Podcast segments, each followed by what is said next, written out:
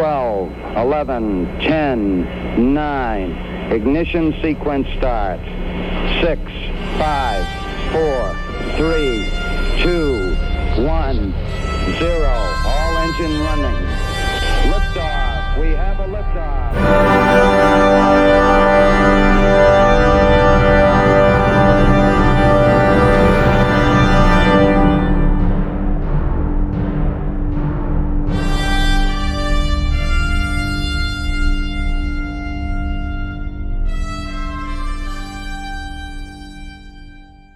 Und damit herzlich willkommen zur 89. Folge des Countdown Podcast. Ich begrüße bei mir meinen Podcast-Partner, den Frank. Hallo Frank.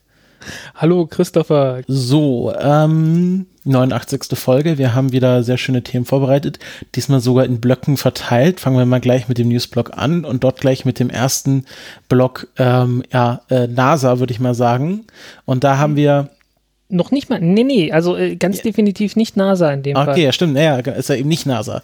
Also sagen wir mal, das ist der Newsblock USA und äh, wir haben hier ein schickes Video von der Space Force bekommen. Ha ja, Science ein, Fiction. Ein Recruitment-Video aus der Zukunft. Ja, aus der Zukunft und der Vergangenheit gleichzeitig. Warum aus der Vergangenheit? Naja, Delta Heavy fliegt gerade so noch. Ähm, man sieht die, die, die X-37B ähm, landen, also dieses Mini-Shuttle von, von, der, von der Air Force. Ähm, mhm. ich fand das ganz lustig, diese kurze Sequenz, wo, wo jemand im Schutzanzug äh, auf der Erde äh, eingeblendet wird, was ganz offensichtlich jemand ist, der einfach bloß zu diesem, äh, zu diesem Raumschiff hingeht, äh, das ja wahnsinnig giftigen Treibstoff hat und deswegen halt äh, äh, dieser, dieser Schutzanzug gebraucht wird. Ja, man denkt so kurz, okay, steigen jetzt Astronauten ein, aber nein, es geht einfach nur um den Treibstoff. Ähm, also ist so ein bisschen, bisschen geflunkere und ich finde auch das ganze Video, man kann, wir verlinken das in den Show Notes, kann man sich selber anschauen, geht nur 30 Sekunden, ist so ein bisschen nach dem Motto, na, äh, weißt du nicht, was du mit deinem Leben machen sollst, geh doch zur Space Force, da fliegst du vielleicht in den Weltraum, was wahrscheinlich nicht passieren wird bei den Leuten, die sich jetzt für Space Force bewerben. Ja, ähm, ich glaube, was dann passiert ist, äh, äh, so Starship Troopers. Ähm, genau, I am doing my part. He is doing ja, his part. Ja, äh, Kämpfe gegen, gegen Insekten nicht unbedingt äh, inklusive vielleicht Wanzen in der Küche oder so. Ja, also ist halt, ist halt Space Force. Sie wissen selber noch nicht, was sie dort machen wollen, ähm, aber sie brauchen schon mal Leute dafür.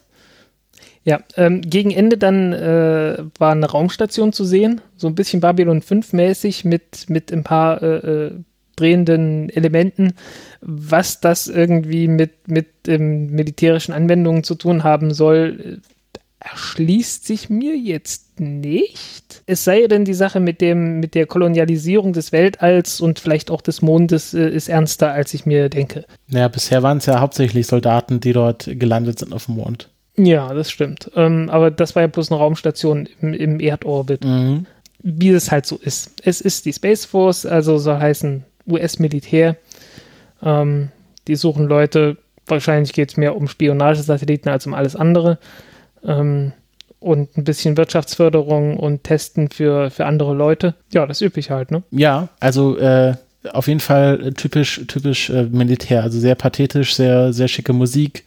Irgendwie ein Sprecher, der, der alles in dir erwecken will. Ähm, aber wenn man sich mit der Space Force beschäftigt, dann weiß man, dass da nicht so viel dahinter steckt wer weiß, was da noch kommt, aber ähm, gerade was, was die, den Raumfahrtpart äh, eigentlich so angeht, äh, wird da wohl nicht viel sein.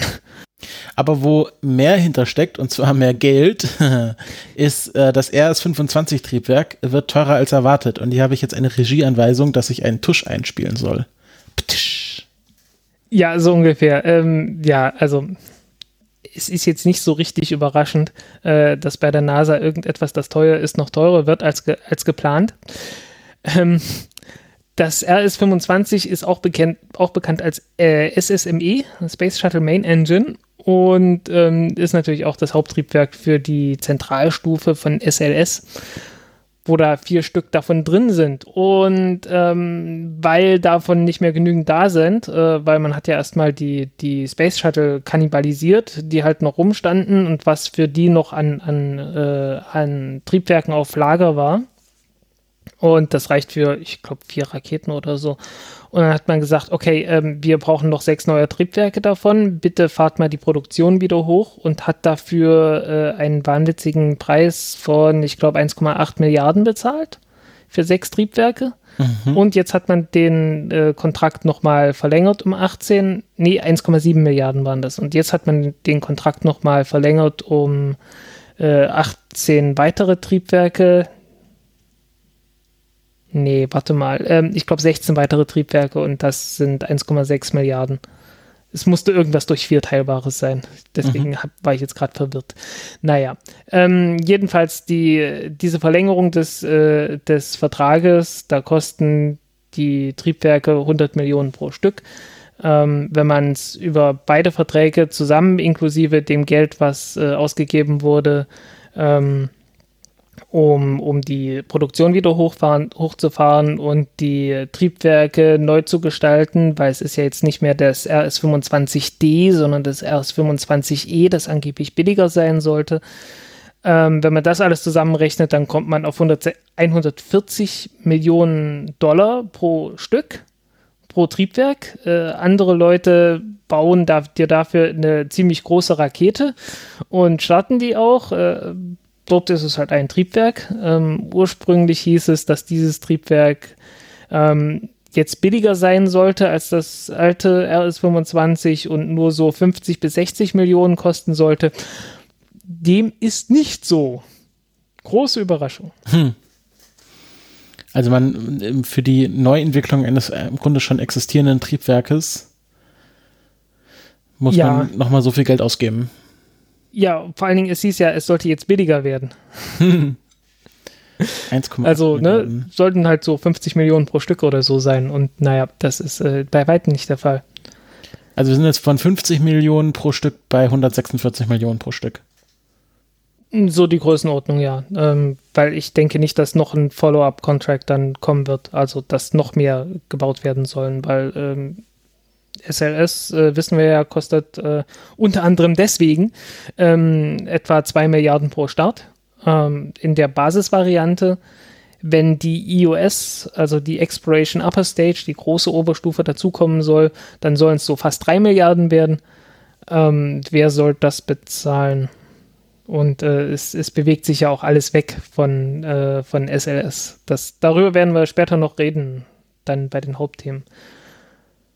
Mhm. Ja, ähm, ja, viel mehr kann man dazu eigentlich gar nicht sagen. Ähm, es, es ist halt, äh, es ist mir doch mal gekommen, wie, wie zu erwarten war. Alles wird teurer. Ja, alles wird teurer als geplant. Ähm, äh, wobei man sagen muss, das noch teurere Triebwerk war natürlich das äh, J2X. Wir erinnern uns, der Nachbau des äh, Triebwerks von den Apollo-Raketen, also mhm. den Saturn V-Raketen äh, Saturn 5 und äh, Saturn 1B mhm. hatten die benutzt. Ähm, davon hat man eins gebaut, das Ganze getestet und dann gesagt, ah, braucht man nicht. Und äh, das hat eine Milliarde gekostet. Das war dann für die, äh, für das äh, ARIS-Programm oder wie hieß das? Genau, ja. Das war für die, für die Oberstufe von der ARIS 5 und der ARIS 1, glaube ich. Was dann, dann zu Orion gesagt, nee, wurde, was dann zu SLS wurde. Nee, Orion gibt es immer noch, aber also es gab doch äh, Ares Orion, war unter Bush. Hm, ja, ähm, Orion war halt immer das Raumschiff und damals war geplant, dass die Ares 1 das Raumschiff startet in den niedrigen Orbit und die Ares äh, 5 und es gab Vorschläge für Ares 4, äh, also die große Rakete jedenfalls dann andockt und äh, zum Mond weiterfliegt. Mhm. Das war damals der Plan. Und da hatte man halt gesagt, ja, okay, wir bauen das, wir bauen den oberen Teil sozusagen wieder so wie bei Apollo und den unteren Teil so wie beim Space Shuttle. Und wieso, und wieso konnte man das damals nicht mal in einem Aufwasch machen, wie man es bei Apollo gemacht hat? Ähm, Sicherheitsgründe. Halt, man hat halt gesagt, okay, wir entwickeln eine kleine Rakete, ähm, die, die man-rated ist. Ah, ja, und okay. die Schwerlastrakete macht man nicht so teuer, äh, äh beziehungsweise macht man nicht man-rated. Damit wird sie nicht so teuer. Was eine sinnvolle Maßnahme war. Okay. ähm, so ähnlich sehen wir es ja dann nachher auch bei den Mondlandern. Ähm, also wir, wir werden nachher nochmal über die Mondlander äh, äh, die ausgewählt wurden, reden. Und äh, die werden halt auch alle ohne Menschen gestartet. Und ähm, ja, dadurch kann man halt jede Rakete nehmen, die halt gerade verfügbar ist.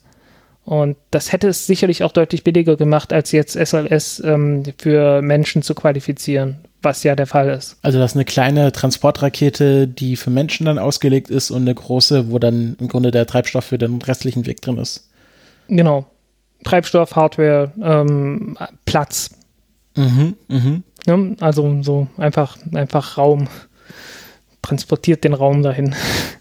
den Raum in den Weltraum, damit man sich bewegen kann. Also da sind wir ein bisschen abgekommen vom, vom RSF-25-Triebwerk, aber mh, alles wie immer, NASA wird alles mal ein bisschen teurer als erwartet, ähm, kennt man ja schon. Jetzt ist die Frage, das nächste Thema, ähm, bewegen wir uns wieder ein bisschen nach, äh, nach Russland, ähm, geht aber trotzdem um die USA, nämlich die USA haben jetzt einen neuen Vertrag für die Sitzplätze auf der Soyuz-Rakete beziehungsweise eben Soyuz-Raumschiff ähm, ausgemacht mit Roskosmos und äh, zahlen jetzt 90 Millionen Dollar für einen Sitzplatz. Ist das jetzt viel oder wenig? Das ist viel, davor waren es 80 Millionen. Äh, vor langer, langer Zeit konnte man sowas mal für 20 Millionen kaufen. Irgendwann in den 90ern wahrscheinlich. Äh, Ende der 90 so um 2000 rum, also mhm. Dennis Tito und so. Die haben damals so 20 Millionen äh, gekauft und äh, bezahlt und ähm, äh, Gerüchte halber hieß es, ja, das ist so ungefähr der, der Startpreis. Ähm, wobei es, also Inflation und so weiter hat natürlich auch äh, eine Rolle gespielt. Damals war Russland auch gerade pleite, also so heißen, das waren ähm, wirtschaftlich ganz andere Voraussetzungen. Also was so Wechselkurse und so weiter auch angeht. Mhm, mh. Ein bisschen anders ist das schon geworden, aber äh, natürlich verlangen die Russen jetzt keine, keine äh, Dumpingpreise auf ihre Sitze. Ähm, insbesondere bei dem Sitz nicht, äh, weil das ist eigentlich einer, der für einen russischen Kosmonauten geplant war.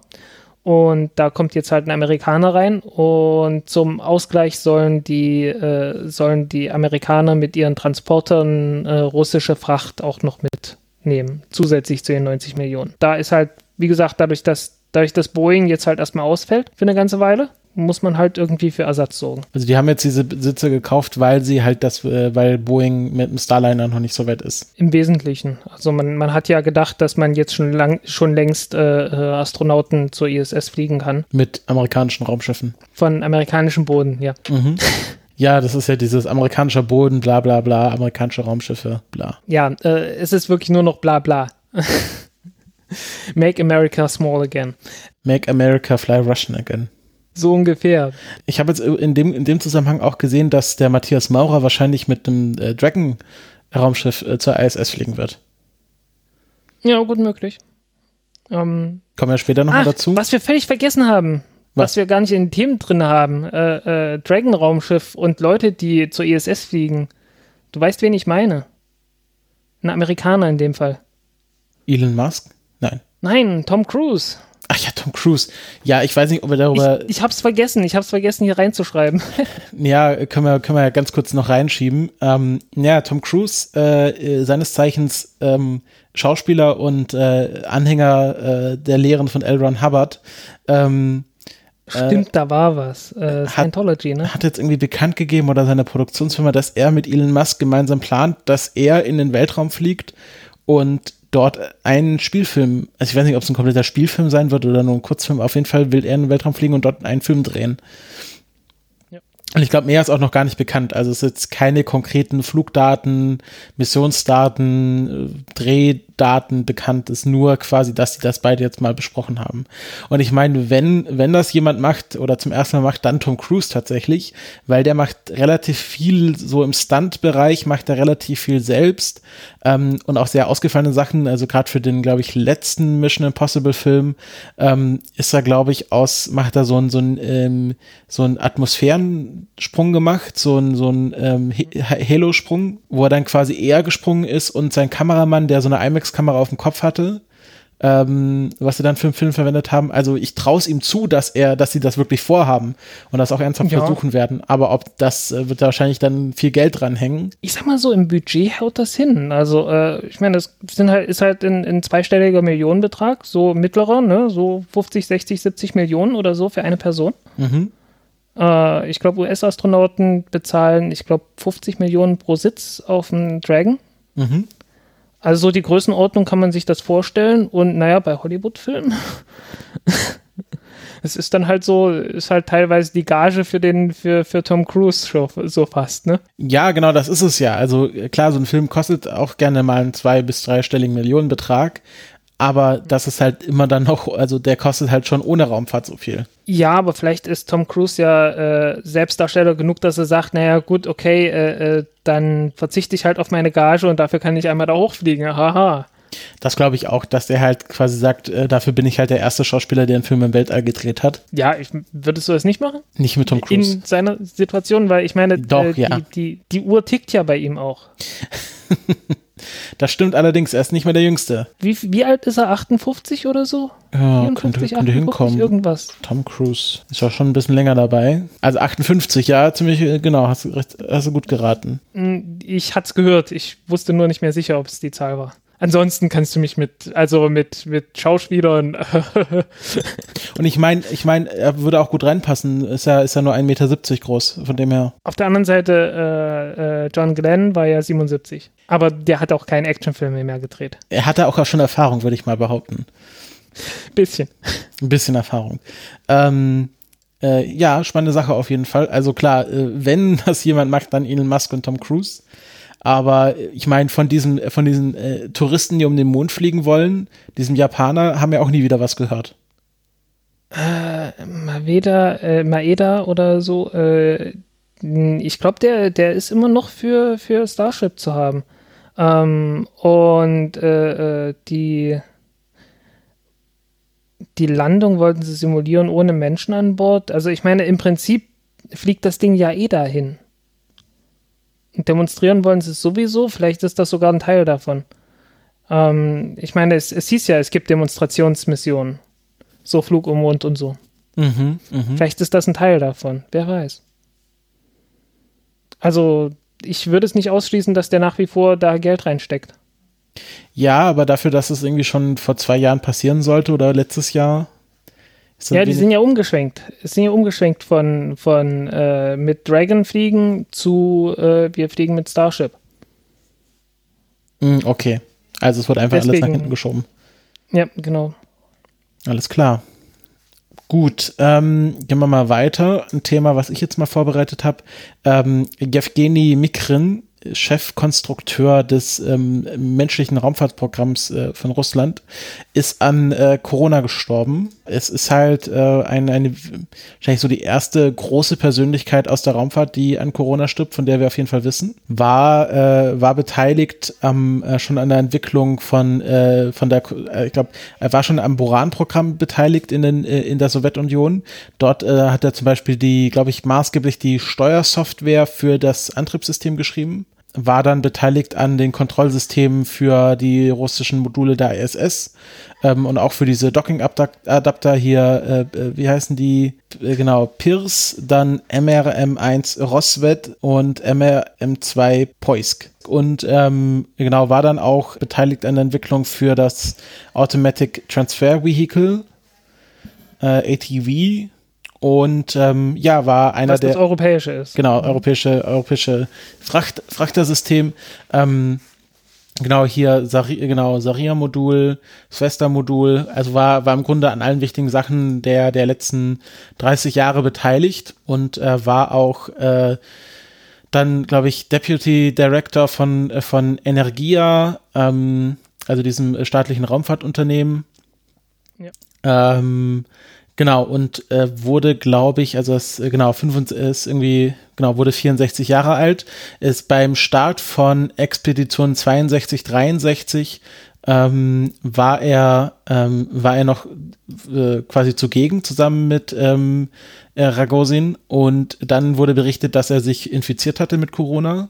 Ähm, da hatten natürlich erst alle Angst um die um die äh, Kosmonauten äh, oder äh, Astronauten, dass dass die sich infiziert haben, aber nach der Inkubationszeit hatten die immer noch keine Symptome.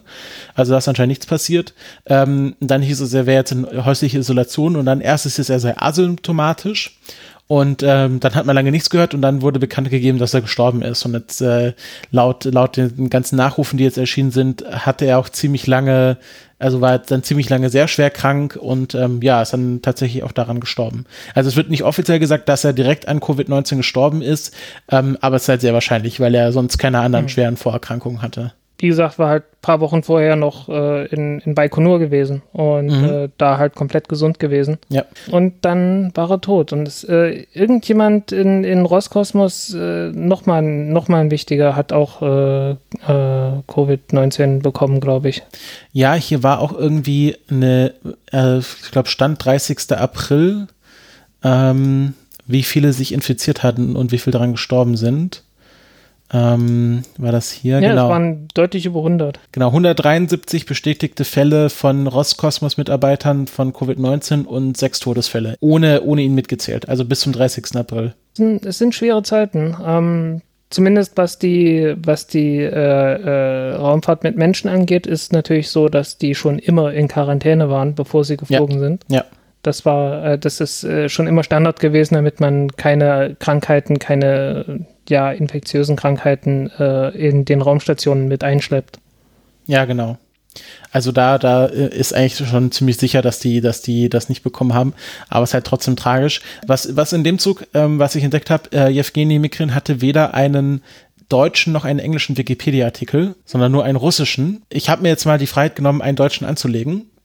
Ähm, das ist sehr gut. Und ähm, genau, werden wir dann auch verlinken. Wenn da jemand äh, die Muße findet, äh, kann, kann man ja anhand der Artikel, die wir jetzt in den Show Notes verlinkt haben, da noch weiter dran arbeiten. Also ich habe jetzt hier wirklich nur die Grunddaten eingeschrieben. Ist auch, glaube ich, der erste Wikipedia-Artikel, den ich komplett neu anlege. Also davor habe ich immer noch ein paar Sachen editiert in anderen Artikeln.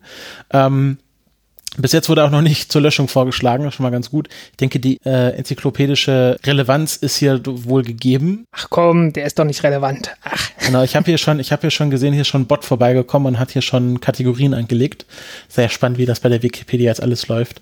Genau, und äh, genau, Evgeny Mikrin, äh, wirklich spannende, spannende Persönlichkeit. Ich habe doch auch hier irgendwo seine Biografie von Energia. Die haben da so eine ganze Biografie über ihn, The Company's History.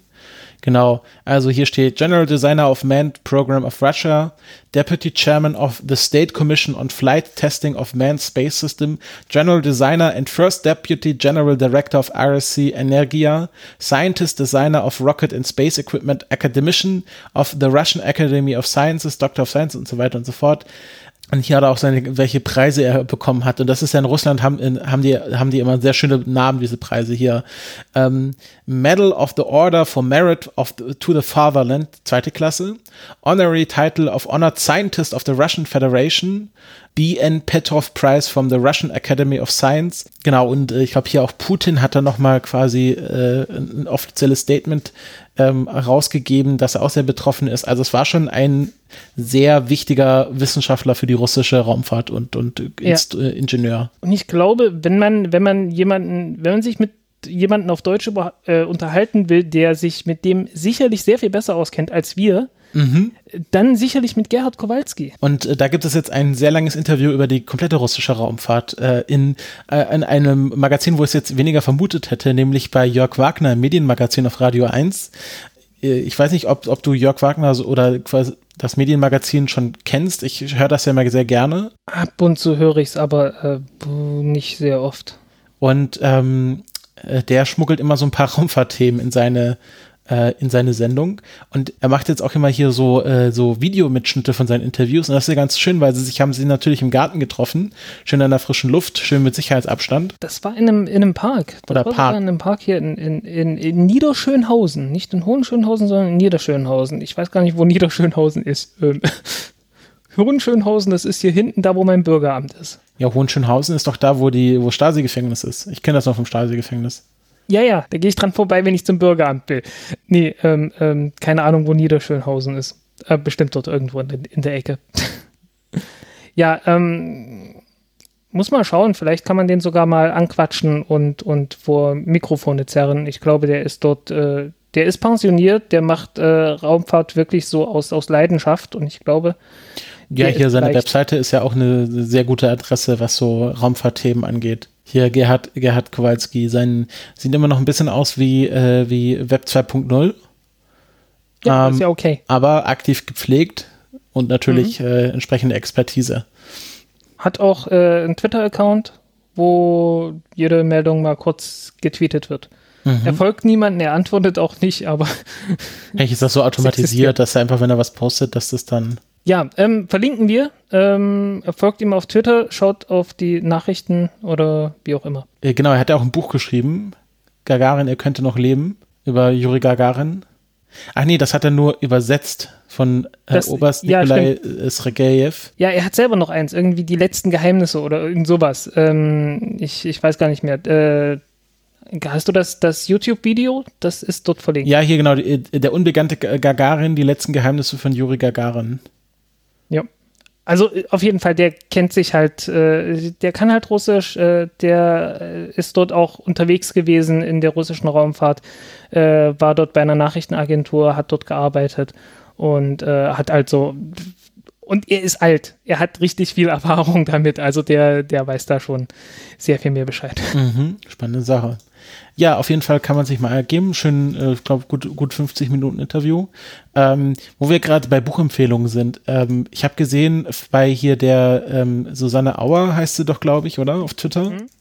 Ähm, äh, dass äh, Springer, also nicht, nicht äh, Axel Springer Verlag, sondern der, der gute Springer, ähm, der Wissenschaftsverlag, die, glaube ich, ja tatsächlich nichts miteinander zu tun haben, hat hier von ähm, Ja, die sitzen doch bei euch.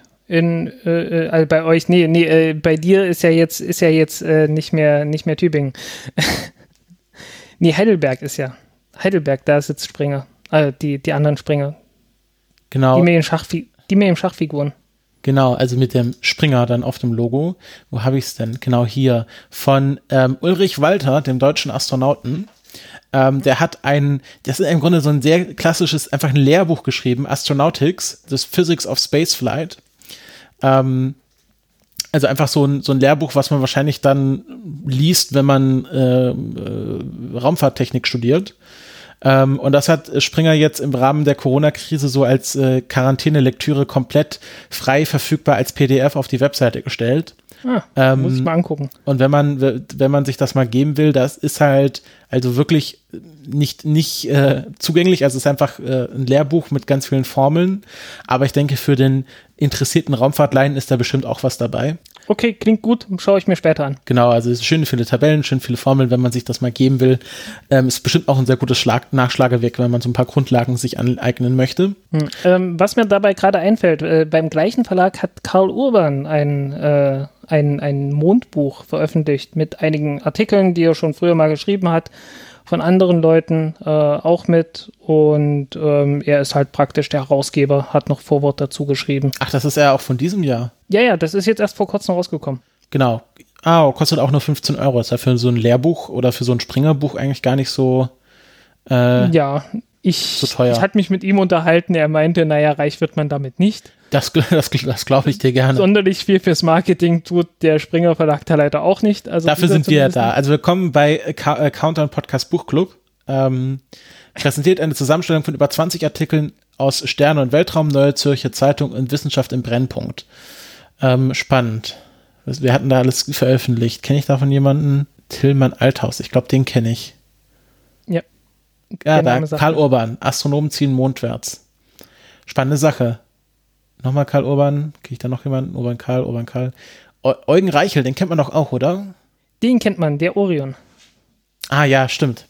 Ja, auf jeden Fall, ah, das ist auch eine gute Idee. Das ist vielleicht, wenn wir mal, ähm, äh, wir fangen jetzt ja an, äh, hier Auskopplung für die, von dieser Sendung ähm, äh, immer noch und nöcher zu machen. Vielleicht machen wir jetzt neben Countdown Podcast History auch Countdown Podcast Buchclub. Ähm, das wäre mal, das wäre mal was, weißt du, so muss man natürlich Zeit und Muße zu finden, aber so dieses Lehrbuch hier von Ulrich weiter mal komplett durcharbeiten, so Countdown Podcast äh, Physikunterricht mit, äh, keine Ahnung, ähm, äh, hier wie, wie Vrind Wissenschaft oder Vrind äh. Politikunterricht. Ähm, ich ich habe noch nicht reingeguckt, ich werde mich dazu nicht äußern. Transpose of a Vector or Matrix. Hier sind auch die ganzen Abkürzungen drin. Also wenn man unendlich Zeit hatte, hätte, dann, dann finde ich das schon sehr spannend. Hier, Delta V. Differential increase in orbital velocity due to kick burn in flight direction. Und Delta V damit so zwei Strichchen. Das, erfasst, das erinnert mich sehr an, an meinen Logik-Grundkurs, den ich mal gemacht habe. Das sind so Standardformeln halt. Ja, ja, ja. Standardformeln Physik. Genau, es, genau, es gibt hier Klein Delta V und es gibt hier Groß Delta V. Und dann gibt es noch D und das steht für Drag Force. Das darf man nicht verwechseln. Da könnte ich mich jetzt drin verlieren, das lassen wir jetzt mal lieber. Ähm, und gehen zum nächsten The Thema weiter. Wir waren ja kurz beim, beim Space Force Video beim Thema Kolonialisierung des Mondes oder Kolonialisierung des Weltraums. Und Russland äh, beklagt jetzt die Kolonialisierung des Mondes. Wahrscheinlich, weil sie nicht mitmachen dürfen. Ja, genau. Ähm, die USA hat mit äh, Europa so diverse äh, Vereinbarungen getroffen, dass die halt ähm, Rohstoffe auf dem Mond nutzen dürfen. Ob sie das nun tatsächlich tun werden, ob das wirtschaftlich ist, ob das sinnvoll ist, das ist eine zweite Frage. Aber man beklagt sich halt schon mal. Viel mehr kann ich dazu nicht sagen, weil ich kenne auch die Leute nicht, die sich dort genau beklagen. Mhm. Ähm, ich kenne auch nicht den ganz exakten Hintergrund davon. Aber ich wollte mal einfach darauf hinweisen, dass, äh, dass es da durchaus ernsthafte Bedenken gerade gibt, politischerweise. Äh, kann ich mir durchaus vorstellen. Ähm, ist halt die Frage, ob die Russen sich auch beschweren würden, wenn sie das selber machen. Ja, das ist noch eine andere Sache. Ähm, ja, aber da gibt es dann bei der Kolonialisierung dann doch zwischenmenschliche Probleme ohne Mondmenschen. Hier steht sogar nicht nur in Kolonialisierung, sondern Invasion. Invasion des Mondes. Oho. Ja, also wie gesagt, ich, ich denke schon, dass das auf eine gewisse Weise ernst gemeint ist. Äh, alleine schon, weil, ähm, weil halt äh, äh Russland vertragsmäßig schon ausgeschlossen wird aus der, aus der Nutzung der Ressourcen auf dem Mond. Wie viel das dann im Einzelnen ist, ist eine zweite Frage. Aber äh, wie gesagt, ich wollte einfach mal darauf hinweisen, mhm. ähm, da, da wurden Bedenken angemeldet. Could be another Afghanistan or Iraq. Naja, wenn das so erfolgreich ist, ist wir dort, dann müssen sich die Russen ja keine Sorgen machen. Ja, dann machen wir mal weiter mit, ähm, mit äh, wir hatten USA, wir hatten Russland, jetzt kommt das dritte Raumfahrtland, nämlich SpaceX. Ähm, äh, die haben jetzt äh, im Zuge von äh, den Vorbereitungen zu ihrer ersten ähm, äh, Crew Dragon mit Besatzungsflug einen Simulator veröffentlicht, wo man mal durchspielen kann, wie das wäre, wenn man selbst ähm, Besatzung eines Crew Dragon äh, Raumschiffes wäre und äh, dort versuchen müsste, mit der ISS zu docken. Und sie haben halt, soweit es möglich ist, die Original, das Originalinterface eines Crew Dragon Frachters mit Steuereinheiten nachgebaut ähm, man wird freundlicherweise schon in den richtigen Vektor gesetzt, also man fliegt schon quasi der ISS richtig voraus und muss sich nur noch richtig ausrichten. Wenn man ein bisschen Kerbal Space Programm gespielt hat, dann weiß man im Grunde schon, was man zu tun hat. Ähm, ist halt klar, man muss Roll, Pitch und Yaw richtig ausrichten, dann halt schauen, dass man sich mit dem Fadenkreuz auf eine Linie bringt und dann kann man halt einfach mit Volldampf äh, in die, in die, in die Dockingstation brettern und ähm, ja, das ist ganz nett. Also sind mal so, keine Ahnung, wie lange habe ich dafür gebraucht? So zehn Minuten, nette zehn Minuten, je nachdem, wie, wie äh, wagemutig man ist. Ich weiß nicht, Frank, wie, wie, wie schnell du warst. Ich habe nicht auf die Uhr geguckt beim ersten Versuch, da habe ich mich auch ein wenig verfranst ganz am Anfang weil ähm, ich habe halt kein Kerbal Space Programm gespielt. Von daher ähm, erstmal gucken, okay, welche Kontrolle sagt mir was. Das hat eine Weile gebraucht. Aber ich weiß nicht, eine Viertelstunde, beim ersten Versuch und beim zweiten dann deutlich schneller. Ja, weil ich dann halt wusste, okay, okay, die Anzeige macht das, die macht das, okay, und wie es halt so ist. Ne? Man muss sich halt einmal kurz im dreidimensionalen Raum äh, äh, zurechtfinden und wissen, welche Anzeige, welche Geschwindigkeit und welche, welche Rotationsrate anzeigt und so weiter. Ja, das war, das war dann auch so mit Roll, Pitch und Yaw. Ich glaube, wenn man nicht weiß, was, was zum Beispiel Yaw bedeutet, also ja, es geht genau. einerseits darum, wie das Raumschiff sich ausrichtet und in welche Richtung es fliegt. Aber äh, ist ganz nett, ist auch sehr einfach zu bedienen. Also man kann hier mit äh, WASD und den Pfeiltasten kommt man da sehr gut hin. Ähm, und du meintest noch, du hast dir mal die russischen Module der ISS in dem Simulator angeschaut. Ja, ähm, weil man, man fliegt ja wirklich direkt auf die ISS zu und äh, ja, dockt dann halt an und zwar am amerikanischen Teil, weil dafür, da, da fliegt halt der Dragon hin. Ähm, man kann leider keine anderen Ziele setzen, das ist schade. Man kann auch nirgendwo anders andocken, aber man kann ja mal den Rest angucken. Und wenn man einfach drüber fliegt über die ISS, dann sieht man natürlich, dann kommt man hinten zum russischen Teil. Und die Module, den sieht man das auch an, dass das russische Module sind. Äh, die sehen halt einfach anders aus, äh, weil das sind halt eigene Raumschiffe auch. Die mussten ja selbst hinfliegen. Die werden ja mit der, wurden ja mit der Proton-Rakete gestartet und fliegen dann selbst hin.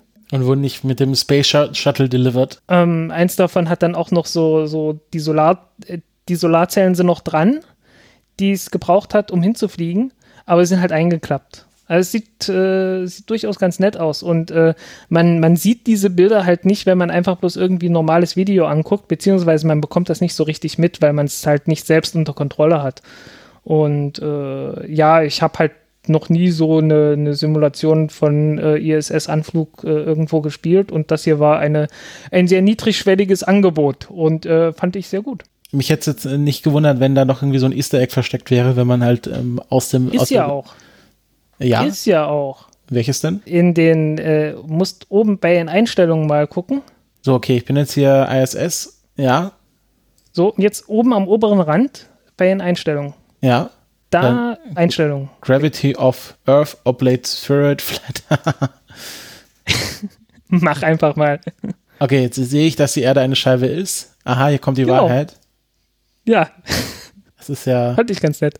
Ja, ähm, ich finde auch, äh, die Besteuerung hier ist äh, ziemlich intuitiv und äh, es gibt ja auch ein Video, wo man dann sieht, wie es in echt aussieht, ist gar nicht so weit weg davon. Hm. Und ähm, es macht einfach sehr viel Spaß, da mit dem Raumschiff rumzufliegen und mal sich so die ganzen Steuerungen hier anzuschauen. Ja, ich, ich hoffe, dass das, äh, dass das, dass die Simulation vielleicht noch mal ein bisschen ausgebaut wird. Was passiert, wenn ich Das dann mal so. hier das Raumschiff ein, zwei, drei andere Dinge machen kann. kreiseln lasse? Das habe ich mir noch nie getraut. Hier 4 Grad pro Sekunde. Geht das noch weiter? Okay, wann explodiert's? 8 Grad pro Sekunde. Ja, jetzt dreht sich schon ganz Wenn schön jetzt noch einen schnell. Treibstoffverbrauch da hätte, das wäre ganz Das wäre noch was, Treibstoffverbrauch, weil ich habe hier, ich habe hier ganz schön wahrscheinlich viel Treibstoff gebraucht, dass ich viel nachkorrigiert Ja. habe. Ja, irgendwie so Zeit, Mission Elapsed Time und Treibstoffverbrauch und äh, optimiere mal. Ja, genau. Dann noch so mit das Leaderboard Ist dann, das so. ist dann, das ist dann was, äh, was man dann schön mit Kerbal Space Programm machen kann. Da kannst du dir so viel und so wenig Treibstoff geben, wie du willst. Ich glaube, es gibt auch so Plugins, wo dann einfach random Sachen kaputt gehen. Hm. Jetzt, genau, jetzt hört man hier auch mal Computer lüften, das, das gefällt dem gar nicht. Okay, jetzt wird mir auch langsam ein bisschen schwindelig hier. So, ich mach mal wieder aus. Ja, es ist, ein schöner Zeitvertreib. Ähm, aber es wäre halt cool, wenn es noch so Leaderboards gäbe. So, wie schnell schaffst du es zu docken, Treibstoffverbrauch, ähm, Ideallinie, äh, wie geht's Genau. deiner Besatzung, solche Sachen. Könnte man noch gut ausbauen. Genau sowas. Ähm, aber es zeigt auch so ein bisschen, äh, der Anflug dauert im Prinzip, müsste eigentlich gar nicht so lange dauern, wie er in der Praxis dann doch dauert. Naja, in der Praxis ist ja auch eine echte Raumstation, die du theoretisch äh, beschädigen kannst. Die haben ja dann noch so Ja, Wartepositionen und solche Sachen. Ja, also es, es, war, es war schon irgendwie instruktiv. Äh, gleichzeitig einmal, okay, es, es würde viel schneller gehen. Auf der anderen Seite, ähm, ich habe halt da vorne kein Ding, das 100 Milliarden gekostet hat. Mhm. Mhm. Und äh, ich kann hier auch nicht irgendwie äh, äh, den Sauerstoff verlieren, wenn ich kollidiere. Das ist schon, das ist schon was anderes. Ähm, und was das angeht, merkt man dann halt auch schnell, okay, so ein paar Zentimeter pro Sekunde ist eigentlich gar nicht mal so langsam. Zumindest nicht, wenn man auf eine Luftschleuse hinzufliegt. Ja, das ist, ähm, also ich empfehle dir einfach, spiel einfach mal Kerbal Space Programm. Da ist, da ist dann mit Anflugvektoren, da musst du halt auch schon auch die Raumstation richtig ab, abpassen. Also musst halt genau wissen, okay, also es ist halt so, okay, du baust, dir- du baust dir deine Rakete, da ist jetzt irgendwie eine, so eine kleine Raumstation drin, die in eine Orbit zu bringen, da ist sie nicht schwer. Ähm, dann baust du eine zweite Rakete, da sitzen dann deine Kerbals drin, ähm, äh, und dann musst du, okay, jetzt fliege ich zu dem Zeitpunkt los, äh, im besten Falle gerade, wenn sie quasi über dir, über dir ist, äh, macht man ja auch in Genau. Wirklichkeit so, jetzt, da sagen sie ja, jetzt ist Überflug der ISS und dann wenige Minuten später starten sie dann und dann gibt's da so eine Aufholjagd und dann musst du quasi im richtigen Vektor und dann quasi auch an der richtigen Seite, da wo der Docking-Adapter ist. Es ist gar nicht so einfach zu docken bei Kerbal Space Programm. Also selbst ohne, ohne, dass da irgendwie noch irgendwelches Geld dahinter steckt. Ja, ich habe äh, ich hab zurzeit, ähm, ähm, ich glaube, 100 Stunden in Dark Souls 3 versenkt oder so ähm, und bin nicht im Ansatz durch. Äh, von daher werde ich mich erstmal von Kerbal Space Program ähm, erstmal fernhalten. Das kommt später. Ja, da braucht man, glaube Die ich, nächste auch einen, Zeit senke. dazu. Also wenn mein, wenn mein Laptop schon bei dieser einfachen Simulation von SpaceX anfängt zu lüften, ähm, einfach so ein schöner Gaming-PC. Da kann man dann auch Ja. mit allen, allen Grafiken anstarten. Ja, ich habe ja, ich habe ja irgendwie Ende letztes Jahr einmal, einmal abgegradet. Ach echt? Habe ich gar nicht mitbekommen. Also so einen richtigen Ja. Tower bei dir stehen, von innen beleuchtet, mit Wasserkühlung. Nee, äh, immer noch, immer noch das, dasselbe alte Ding. Äh, äh, mein Rechner, also das Gehäuse zumindest, das darf schon wählen. Das hat schon Wahlrecht. Ach so, okay, du hast nur das Innenleben. Genau, das, das Innenleben wurde halt immer wieder äh, neu ausgetauscht. Und äh, das Gehäuse ist wirklich so 18 Jahre alt oder so. naja, egal, weiter. Wir, tut, tut mir leid, wir sind etwas abgeschwiffen.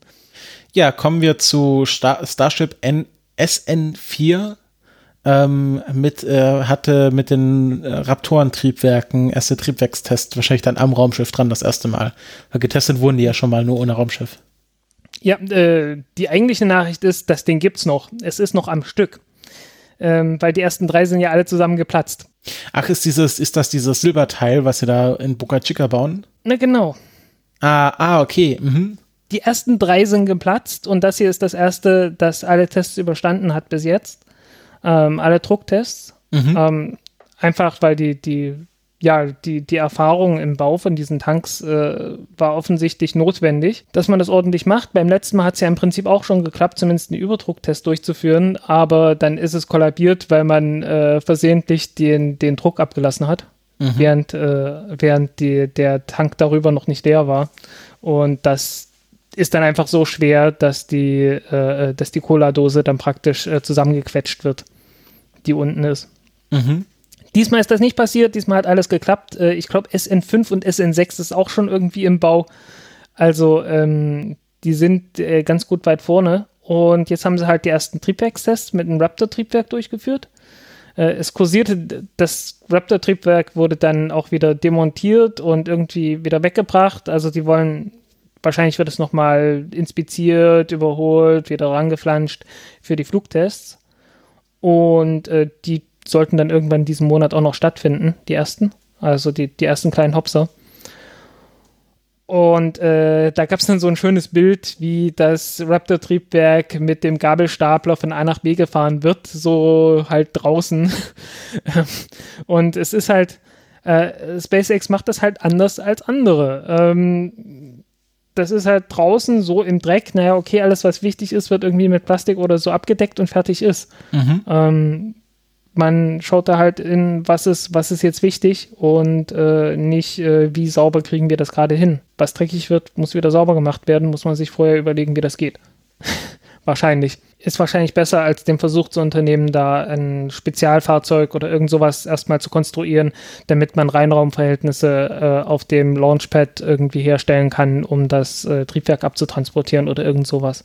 Ähm, wobei es natürlich auch sein kann, dass Triebwerke anderswo genauso ähm, transportiert werden. Aber ja, das ist halt so ein, es war so ein Bild. Dann gehen wir mal weiter zu unserem Follow-up-Bereich, den wir jetzt nur eingeführt haben, weil wir gemerkt haben, dass wir doch mehr Follow-ups haben ähm, als, äh, als nur eins. Und ähm, dann lohnt sich ja schon eine Kategorie. Und der erste Follow-up ist ähm, zu den Starlink-Satelliten wie der SpaceX. Hatten wir letztes Mal gesagt, die bekommen eine Sonnenbrille, ist aber doch ein Sonnenschirm. Ja, ich habe, äh, das war aber wirklich so ein, ich weiß nicht, am gleichen Tag oder, oder direkt danach äh, wurde es dann veröffentlicht, wie es wirklich aussieht. Und ja, es ist ein schwarzer Schaum, da gehen auch alle Radiosignale durch, aber dieser schwarze Schaum ist praktisch äh, ja einfach ein, ein Panel, ähm, einfach so ein, so ein, ja, wie so ein Stück Pappe oder so, ähm, das dann ausgeklappt wird und äh, praktisch den, den Satelliten selbst im Schatten hält. Oder, oder besser gesagt, die, ähm, den Teil, wo die Antennen sind, die reflektieren würden äh, den praktisch im Schatten hält, sodass der, ähm, sodass der Satellit halt kein Licht reflektiert. Ähm, ja, das ist der eigentliche Plan. Ähm, außerdem sollen die Satelliten, die Starlink-Satelliten so ausgerichtet werden, dass sie weniger Licht äh, reflektieren sollen. Also das ist, das wollte ich bloß nochmal anmerken, ähm, funktioniert ein bisschen anders, als ich dachte. Den Artikel dazu habe ich verlinkt, hat er einen geschrieben. SpaceX hat einen ziemlich langen Artikel zu der Beschreibung davon geliefert, was damit gemacht werden soll. Den du ja. mal dann in deinem Artikel aufarbeitest, oder? Ja, ich mhm. hatte es mal kurz beschrieben, worum es geht und äh, was SpaceX alles gemacht hat, um ähm, die Helligkeit der Satelliten zu reduzieren. Hauptsächlich für dieses Vera Rubin Ja, wird es da gleich weiter zu Vera Rubin? Genau, da hattest du ja gesagt, da willst du noch mal ein bisschen zu ihr, zu der Person recherchieren, weil du das letztes Mal noch nicht so spontan aus dem Stegreif hattest das Wichtigste war, also ähm, sie hatte, sie hatte zwei Dinge nachgewiesen. Das erste war, ähm, sie hatte Galaxien beobachtet und die Bewegungsgeschwindigkeit von Galaxien äh, beobachtet und dabei festgestellt, dass äh, einige der Galaxien ähm, eine andere Bewegungsgeschwindigkeit hatten, und zwar eine deutlich andere Bewegungsgeschwindigkeit als so der, der allgemeine Hintergrund, als alle anderen. Das war einfach bloß ein Effekt gewesen. Man hatte gedacht, äh, es hatte keine kosmologischen Einfluss oder so, sondern es ist einfach ähm, äh, lokal sind die Geschwindigkeiten einfach etwas anders. Aber das war so eines der Dinge, die sie gefunden hat. Und das zweite ist, äh, später hat sie Galaxien beobachtet, die rotieren und die Rotationsgeschwindigkeiten gemessen. Und die Rotationsgeschwindigkeit hat festgestellt, dass die Rotationsgeschwindigkeiten nach außen hin, in den Außenbereichen der Galaxie, ein Plateau bilden. Normalerweise sollten die langsamer werden. So ähnlich wie, wie bei den Planeten bei uns im Sonnensystem. Ähm, Merkur flitzt ziemlich schnell um die Sonne, Erde ist schon ein Stück langsamer, Jupiter ist noch langsamer und außen dann Uranus und Neptun, die sind schon ziemlich schnarchnasig. Äh, die sind ziemlich langsam unterwegs um die Sonne ringsherum. Und so ähnlich sollte das auch bei der Galaxie sein, wenn man sagt, okay, ich gucke mir so eine Galaxie an, in der Mitte ist sie ziemlich hell, also muss da ziemlich viel Masse sein. Ähm, folglich sollte das so ähnlich funktionieren wie ein Sonnensystem, wo halt praktisch die gesamte, äh, die gesamte Masse in der Mitte ist und nach außen hin äh, wirkt dann halt bloß noch die Gravitation. Mhm bisschen modifiziert dadurch, dass man halt sieht, okay, äh, bisschen Masse ist in der Galaxie auch noch außerhalb des Kerns, also äh, kommt da immer noch ein bisschen mehr Masse dazu, so heißen ein bisschen höher werden die Geschwindigkeiten dann doch, weil einfach mehr Gravitation da ist. Ähm, aber es wird halt trotzdem abfallen. Also einfach, wenn man halt sieht, okay, wie hell ist das Ganze ähm, und wenn man davon ausgeht, dass die Helligkeit äh, korrespondiert mit der Masse, die da ist, dann würde man sagen, okay, ähm, es muss halt irgendwie nach außen hin wirklich sehr stark abfallen.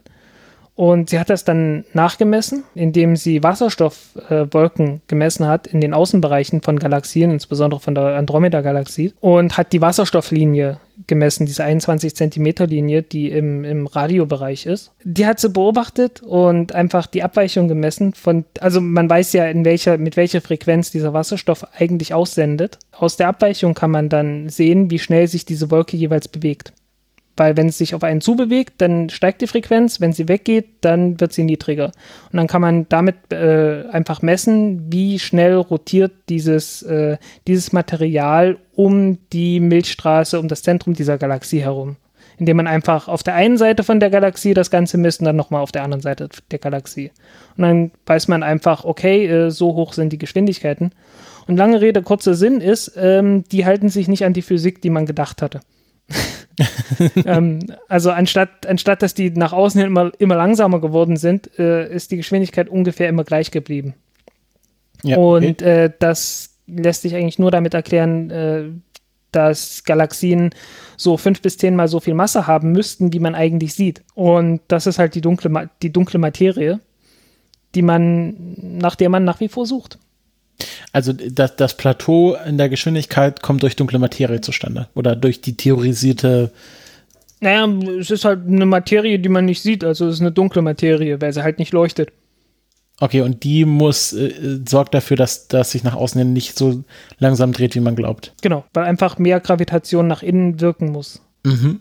Weil ansonsten, ansonsten äh, bewegt sich das halt so schnell rum um das Zentrum, dass es da außen schon längst hätte wegfliegen müssen. Da wir sehen, dass die Galaxien halbwegs zusammenhalten, ähm, ist damit klar, okay, irgendwie muss da noch mehr Masse in der Mitte sein oder noch irgendeine andere Kraft wirken, die nach, die die, äh, die, die Masse dort hält, wo sie ist obwohl es sich so schnell so schnell um die Milchstraße herumdreht. Ja, das ist äh, das, das, was Vera Rubin gemacht hat und äh, das das gehört zu den großen Entdeckungen in der, äh, in der Astronomie. Und kannst du mich noch jetzt kurz daran erinnern, jetzt wurde ein Teleskop nach ihr benannt? Ja, der Rubin-Teleskop äh, soll eine Himmelsdurchmusterung machen mit einem 8-Meter-Teleskop, was es bisher noch nicht gegeben hat. Und damit sollen dann äh, Phänomene wie, ähm, also erstmal nach Asteroiden und Supernovae und allem Möglichen gesucht werden, was halt ähm, so auftaucht, wenn man den Himmel durchmustert mhm. und zwar regelmäßig durchmustert. Dann sollen äh, Mikro, Mikrogravitationslinsenereignisse ähm, ähm, halt bestimmt werden, wenn einfach mal irgendwo was hell wird, weil wenn du einen Stern hast, äh, darüber hatten wir ja gesprochen, wenn du einen Stern hast wie die Sonne, dann hat die eine Masse und biegt das Licht ringsrum. Und das wirkt wie so eine Linse. Mhm, Gravitationslinse. Genau. Ähm, und äh, einer der Vorschläge von der NASA war ja zu untersuchen, ob man unsere eigene Sonne als Teleskop benutzen kann. Wir erinnern uns. Wir erinnern uns, genau. War das nicht hier Advanced Concepts oder so? Genau, genau sowas. Und zwar das, das Phase 3 in der Phase 3, das Ding. Ja, ah, ich erinnere mich, genau. Ja, spannende Sache. Genau. Und äh, mit, mit sowas könnte man eventuell auch irgendwelche Planeten, die irgendwo in der äh, in der Milchstraße rumgurken, messen. Einfach, weil die halt auch eine gewisse Gravitation auswirken. Aber die sozusagen die Brennweite dieser Gravitationslinse ist halt sehr, sehr lang. Ähm, und man hofft dann halt, dass man solche, solche Events einfach sieht und dann statistisch berechnen kann, wie viele, wie viele größere, schwere Körper da draußen irgendwo rumgurken. Das ist, das ist so der Plan. Und ich glaube, ein paar davon hat man auch schon gefunden. Aber das will man halt dann richtig machen. Außerdem will man die Galaxien, äh, einfach weil es eine Himmelsdurchmusterung ist und ein sehr, sehr empfindliches Teleskop hat, mit ähm, sehr genauen Farbfiltern, äh, will man schauen, was für eine Rotverschiebung die haben. Also indem man einfach guckt, wie, wie verhalten sich die Farben zueinander. So einen richtigen Spektrographen hat man auf dem Teleskop leider nicht. Äh, dass man danach die, die, die Galaxien katalogisiert und aus der Rotverschiebung dann halt äh, statistisch sagt, okay, die ist jetzt so und so weit weg. Also, und einfach da mehr Daten sammelt. Mhm, mhm.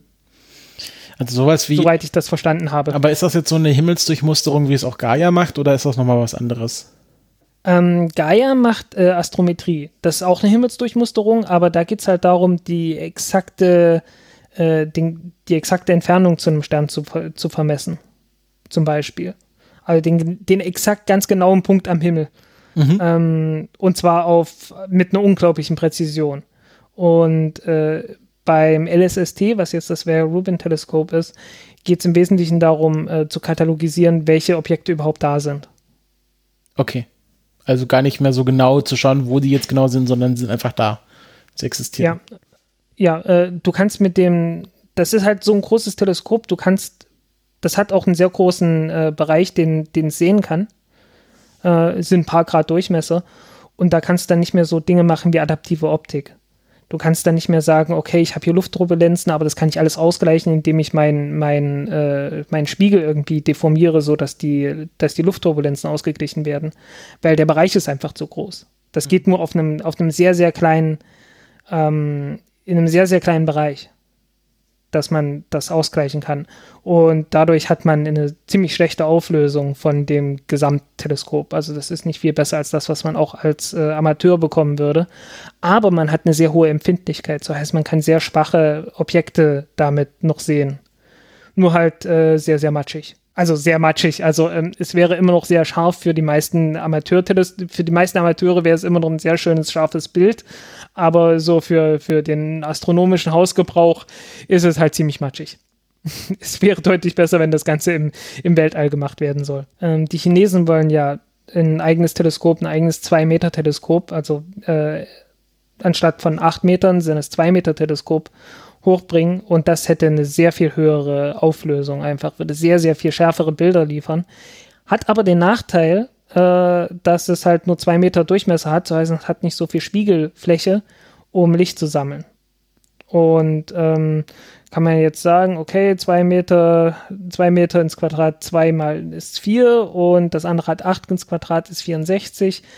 Ähm, folglich hat man 16 mal so viel Licht äh, so viel Fläche, um Licht zu sammeln. Ähm, und äh, entsprechend empfindlicher ist dann das große Teleskop. Das ist so das Ding. Wenn man ein richtig großes 8-Meter-Teleskop im Weltraum hätte, wäre es natürlich noch besser. Ja gut, äh, da müssen wir noch hinkommen. Ähm, aber äh, vielleicht ja mit dem Starship irgendwann. Mit dem Starship, genau. Und äh, da sind wir wieder bei SpaceX und wir hatten das letzte Mal ja von dem großen Streit über die Wiederverwendung zwischen ULA, Russland und SpaceX und äh, Russland hat jetzt nochmal ein bisschen nachgetreten. Ähm, genau, jetzt habe ich hier einen Facebook-Post vorliegen, den du hier reingefügt hast. Sieht ein bisschen nach Verschwörungstheorie aus. Ist, naja, es ist sehr viel vernünftiger als eine Verschwörungstheorie. Ja, ich finde es so lustig, dass es hier so eine offizielle Erklärung von einem Raumfahrtunternehmen einfach auf Facebook zu finden ist. Andere Länder, andere Sitten, was soll man sagen? ja, noch nicht mal wie Kontakte oder so. Ja, WeChat oder so. Nee, es gibt ja hier V-Kontakte, das russische Facebook. Ach so, okay. Naja, ähm, jedenfalls äh, äh, hatten die festgestellt, dass es ja angeblich so ist, dass die äh, äh dass SpaceX zu teuer ist. Und ich schaue es mir doch, ich, ich suche jetzt selber gerade, wo ich es habe. Ich habe hier, ich habe hier zu viele Fenster offen. Verdammt. Ähm, da, da, da, wo ist Facebook? Da ist Facebook. Ich. Okay, also es kommt von, von GK Launch, GK Launch Services, äh, die der offizielle Betreiber der Soyuz 2 kommerziellen, äh, der Start der Soyuz 2 Rakete. Ähm, laut Twitter. Also die hatten, ich bin darauf aufmerksam geworden, weil die das auf Twitter veröffentlicht hatten und äh, haben dort auf die volle Version auf Facebook äh, verwiesen in der Diskussion. Ähm, was haben die gemacht?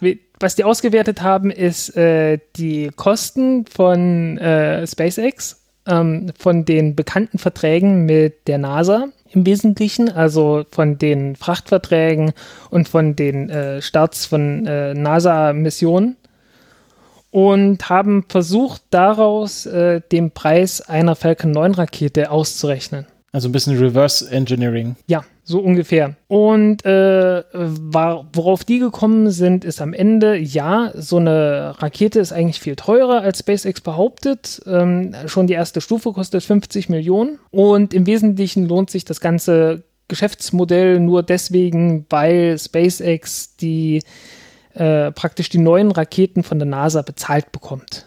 Mhm. Und kann dann später auf dem kommerziellen Markt äh, die gebrauchten Erststufen äh, wiederverwenden. Ja. Das ist so die, das ist so die Argumentation. Ist nur etwas merkwürdig, weil die haben halt das alles äh, sehr rausgesucht, ähm, halt so, dass es denen gerade passte. Und zwar verwechseln die halt, also verwechseln, die verwechseln es nicht, äh, sondern die vermischen dort mit äh, einiger Absicht Preis und Kosten und äh, lassen dabei unter den Tisch fallen, dass die Verträge mit der NASA ausgehandelt werden und dass es da durchaus Konkurrenz gibt. Und äh, SpaceX äh, guckt halt sich die Konkurrenz an und sagt dann, naja, ähm, die können es bestenfalls zu folgendem Preis liefern, was weiß ich, ähm, 90 Millionen. Also, also gehen wir drunter und äh, bieten es für 80 Millionen an. Sie könnten aber noch günstiger sein, aber es bringt denen ja nichts, wenn sie einfach nur ein bisschen günstiger sind. Genau, man muss, ne, man, man muss ausreichend viel billiger sein, dass man den Vertrag bekommt, auf jeden Fall. Aber nicht so viel billiger, dass man keinen Gewinn mehr macht. Weil SpaceX ähm, gibt ja nicht nur Geld für die Falcon 9 Raketen aus, sondern wie wir sehen auch für Starship und da durchaus auch eigenes Geld, äh, also da wird auch sehr viel eigenes Geld von SpaceX äh, reingesteckt in Starship und in andere äh, Entwicklungen. Äh, man denke nur an Starlink. Auch wenn da durchaus ich meine, Starlink ähm, bringt natürlich auch Investorengelder rein, also so ist nicht. Die können halt sagen, ja, hier, wir haben folgendes Geschäftsmodell, dafür brauchen wir Geld und äh, gebt uns doch mal bitte einen Kredit. Kann man ja machen. Ähm, aber äh, äh, SpaceX musste dafür natürlich auch in Vorleistung gehen und äh, die finanzieren das natürlich auch darüber mit. Ähm, das heißt, die brauchen schon das Geld. Und äh, wenn man sich äh, andere Staats anguckt, ähm, die anders äh, ausgehandelt werden, wenn man, wenn man sich jetzt, nee, umgekehrt, wenn man sich die diversen äh, Verträge mit der NASA anschaut, sieht man halt wirklich, die unterbieten den nächst teuersten, den, den nächst teureren äh, Anbieter, der es überhaupt möglich machen würde.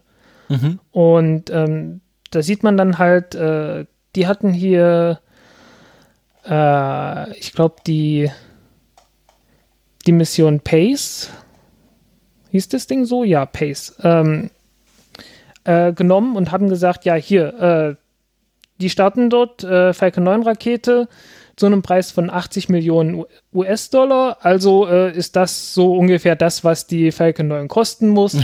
Und äh, 70 Prozent davon oder ja 70 Prozent davon ist die Koste der ersten Stufen, ähm, weil die benutzen ja auch eine. Ach nee, das, das ist sogar schon eine, eine verwendete. Naja, jedenfalls auf die Art und Weise wird dann gerechnet. Ja, es gibt aber noch eine andere NASA-Mission. Ähm, die hieß, ah, die hieß nicht Pace, verdammt, äh, jetzt auch wieder irgendein komisches Akronym.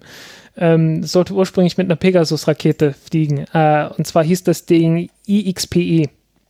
Das Imaging X-Ray Polymer Polymetry mhm, mhm, Explorer äh, Teleskop. Ähm, ja, also Röntgenteleskop. Wiegt sehr wenig, ist äh, 320 Kilogramm äh, Teleskop, aber muss halt irgendwie in einen äquatorialen Orbit reinkommen. Und ursprünglich war dafür eine Pegasus-Rakete vorgesehen, die äh, zuletzt für 55 Millionen Dollar pro Start angeboten wurde. Und da hat SpaceX gesagt, naja, hey, da kommen wir drunter. Und äh, weil SpaceX bietet ja, äh, wie man äh, durchaus gesehen hat, für 50 Millionen US-Dollar kommerzielle Starts an, mit gebrauchten Raketen natürlich, mit einer gebrauchten Raketenstufe. Und die haben dort halt gesagt, naja gut, das ist unsere kommerzielle Rate, unser ganz normaler kommerzieller Preis sind sowieso 50 Millionen. Und die Falcon 9 hat äh, genügend Leistungsreserven, um zum Äquator zu fliegen und dann am Äquator sozusagen eine, äh, eine Linkskurve zu machen und in die äquatoriale Ebene reinzufliegen. Mhm. Und äh, so ein 320 Kilogramm äh, Teleskop äh, in diesen äquatorialen Orbit reinzubringen was äh, die, die Pegasus-Rakete natürlich nicht gebraucht hätte. Die wären einfach mit dem Flugzeug zum Äquator geflogen, hätten es dort gestartet und äh, wären von Anfang an der äquatorialen Ebene gewesen. Äh, weshalb, äh, was so mehr oder weniger der, der, der Daseinszweck äh, der Pegasus-Rakete war. Mhm. Ja, einfach, dass man aus jedem Winkel quasi starten kann. Und äh, da es keine Startplätze an, in Äquatornähe gibt für die USA, ähm, war das halt so die, die einzige Option mehr oder weniger. Ja, das war halt, war halt immer die einzige Option und jetzt hat SpaceX halt gesagt, ja, hier, wir haben da noch genügend Reserven auf der Falcon 9 und dann können wir das damit machen und kriegen das für 50 Millionen hin und wenn man wenn man sich sowas anschaut, wenn man sich auch anschaut, dass äh, SpaceX genauso viel Geld bezahlt hat oder ähm, genauso viel Geld bekommen hat für die Frachtverträge wie ähm, ähm, ne, Antares-Rakete, wer war das? Äh, äh, Orbital Sciences. Mhm. Oder was jetzt halt äh, Northrop Grumman Innovation Systems ist. Ähm, dann merkt man einfach, die bekommen im Prinzip genauso viel Geld wie alle anderen und handeln einfach so viel aus, wie sie bekommen. Und manchmal ist es immer noch weniger, als sie, als sie hätten aushandeln können, wenn man sich mal äh, die Commercial Crew Verträge zum Beispiel anschaut. Ähm, da ist ja, da ist ja SpaceX deutlich unter dem von Boeing gewesen. Mhm bei dem geforderten Preis. Ähm, weshalb das nicht so ganz, so ganz glaubhaft ist. Aber in jedem Fall, was auch rauskommt, ist, äh, dass die Russen, auch wenn sie es nicht wirklich eingestehen wollen, äh, zwischen den Zeilen schreiben, ja, es lohnt sich. weil, naja, weil äh, die, die Wiederverwendung, ähm, Wiederverwendung selbst nach dem, was die schreiben, ist ja lohnt sich ja dann. Also der, gut, die, die erste, die erste Rakete kostet halt äh, nach deren Berechnung irgendwas um die 80 Millionen, aber der nächste Flug ist dann ja schon billiger. Ne? Also der, der nächste Flug kostet dann ja nur noch 50 Millionen. Und äh, wenn du dann nochmal das Ganze wieder verwendest, kostet es dann wieder 50 Millionen. Ähm, und entsprechend, äh, entsprechend ist es dann halt doch ein Modell, das sich lohnt. es ist halt so, so langsam, so langsam dringt es durch, man will es halt bloß nicht sagen und beschuldigt dann halt äh, lieber irgendwelche Unternehmen, dass sie, dass sie irgendwie Dumpingpreise machen. Äh, und ja, klar, die haben jetzt halt ein Problem. Die haben jetzt irgendwie so 18 Raketen rumstehen, die gerade keine OneWeb-Satelliten starten können. Und äh, die, die müssen davon ausgehen, dass das auch nicht mehr passieren wird. Folglich. Die Russen haben jetzt. Folglich haben die ja, wirklich ernsthafte also ist so ein bisschen Arsch auf Grundeis. Ja, äh, sollte jetzt auch nur ein kurzes Follow-up sein. Ich glaube, mehr müssen wir jetzt dazu auch gar nicht sagen. Genau. Äh, ähm. Es zeigt sich immer wieder, Wiederverwendung ist doch sinnvoll, auch wenn man es nicht wahrhaben möchte, teilweise. Ist aber wirklich so ein klassisches Beispiel, ähm, dass man halt äh, zwei Anbieter hat und dann der Preis dadurch ausgehandelt wird, dass der billigere Anbieter, äh, der mit den niedrigen Kosten, ähm, einfach schaut, okay, ich unterbiete ganz knapp meinen Konkurrenten und äh, der Unterschied zwischen meinen Kosten und den Kosten des, des Konkurrenten äh, ist dann halt meine, meine Gewinnmarge. Mhm. Und je nachdem, was der Kontext ist, äh, ist die Marge dann etwas größer oder etwas kleiner, weil die, die nächst bessere Rakete äh, entscheidet dann halt praktisch, äh, was der Preis ist, den du verlangen kannst. Und die nächstbessere Rakete ist halt für so eine, ähm, für, für Pace zum Beispiel, ist die nächstbessere Rakete sowas wie eine Antares. Und die Antares kostet 85 Millionen geschätzt. Genau, da muss man nur 5 Millionen drunter sein und äh, ja. muss sich auch viel. Und die Antares ist noch nicht qualifiziert für, für NASA-Missionen, glaube ich. ja, das, ähm, äh, ich, äh, ich habe das Gefühl, die Russen haben hier so ein bisschen im luftleeren Raum operiert, äh, Weltraum, äh, alter Weltraumwitz, äh, und haben halt gesagt, okay, die haben sich halt nicht angeschaut, was kostet denn der Rest der Raketen, die nicht wiederverwendet werden. Und die waren halt alle ja, teurer.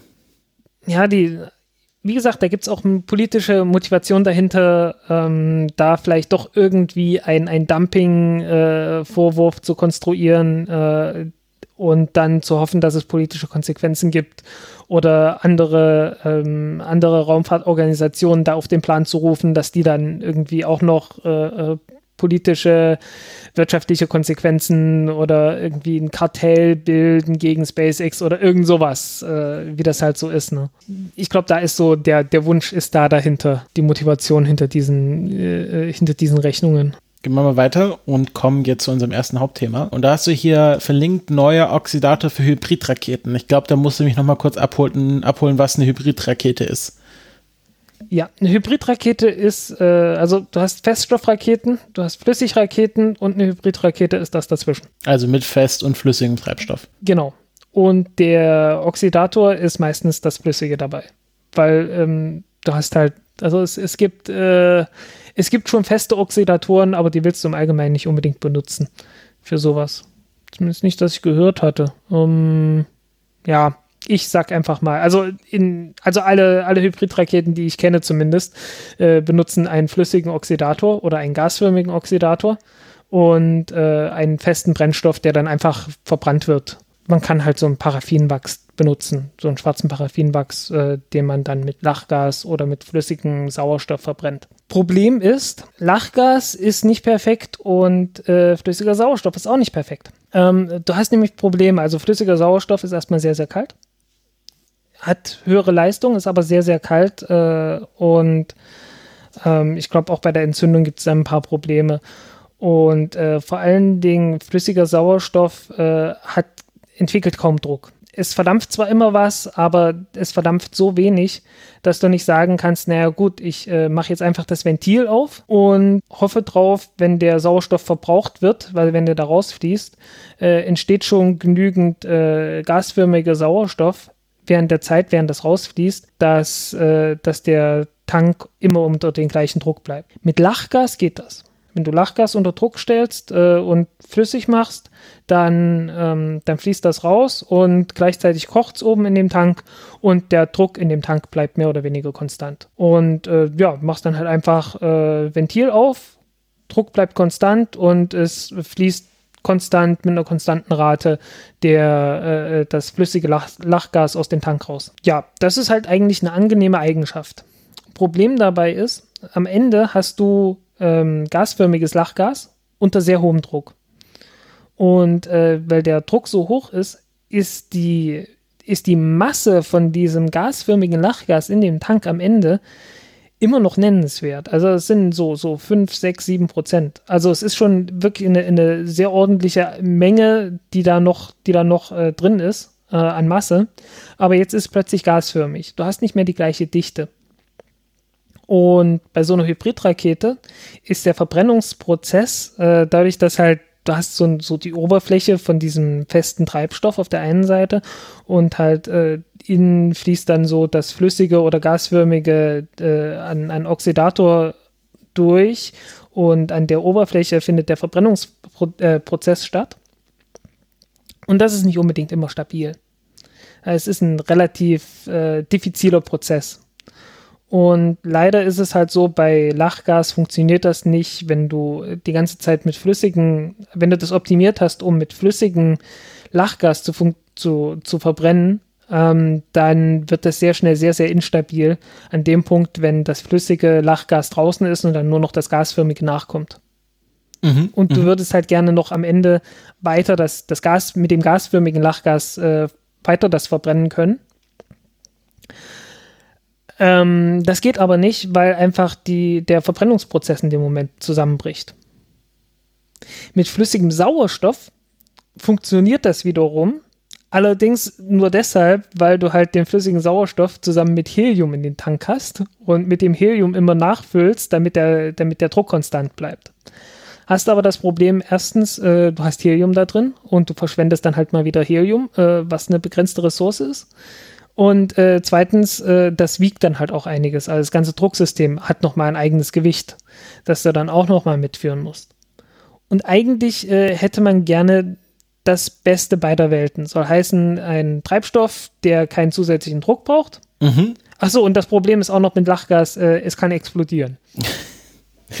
War das nicht. Kleinigkeiten. Äh, gar nicht so lustig, aber war das nicht das Problem bei dem einen Unfall von Virgin Galactic? Exakt.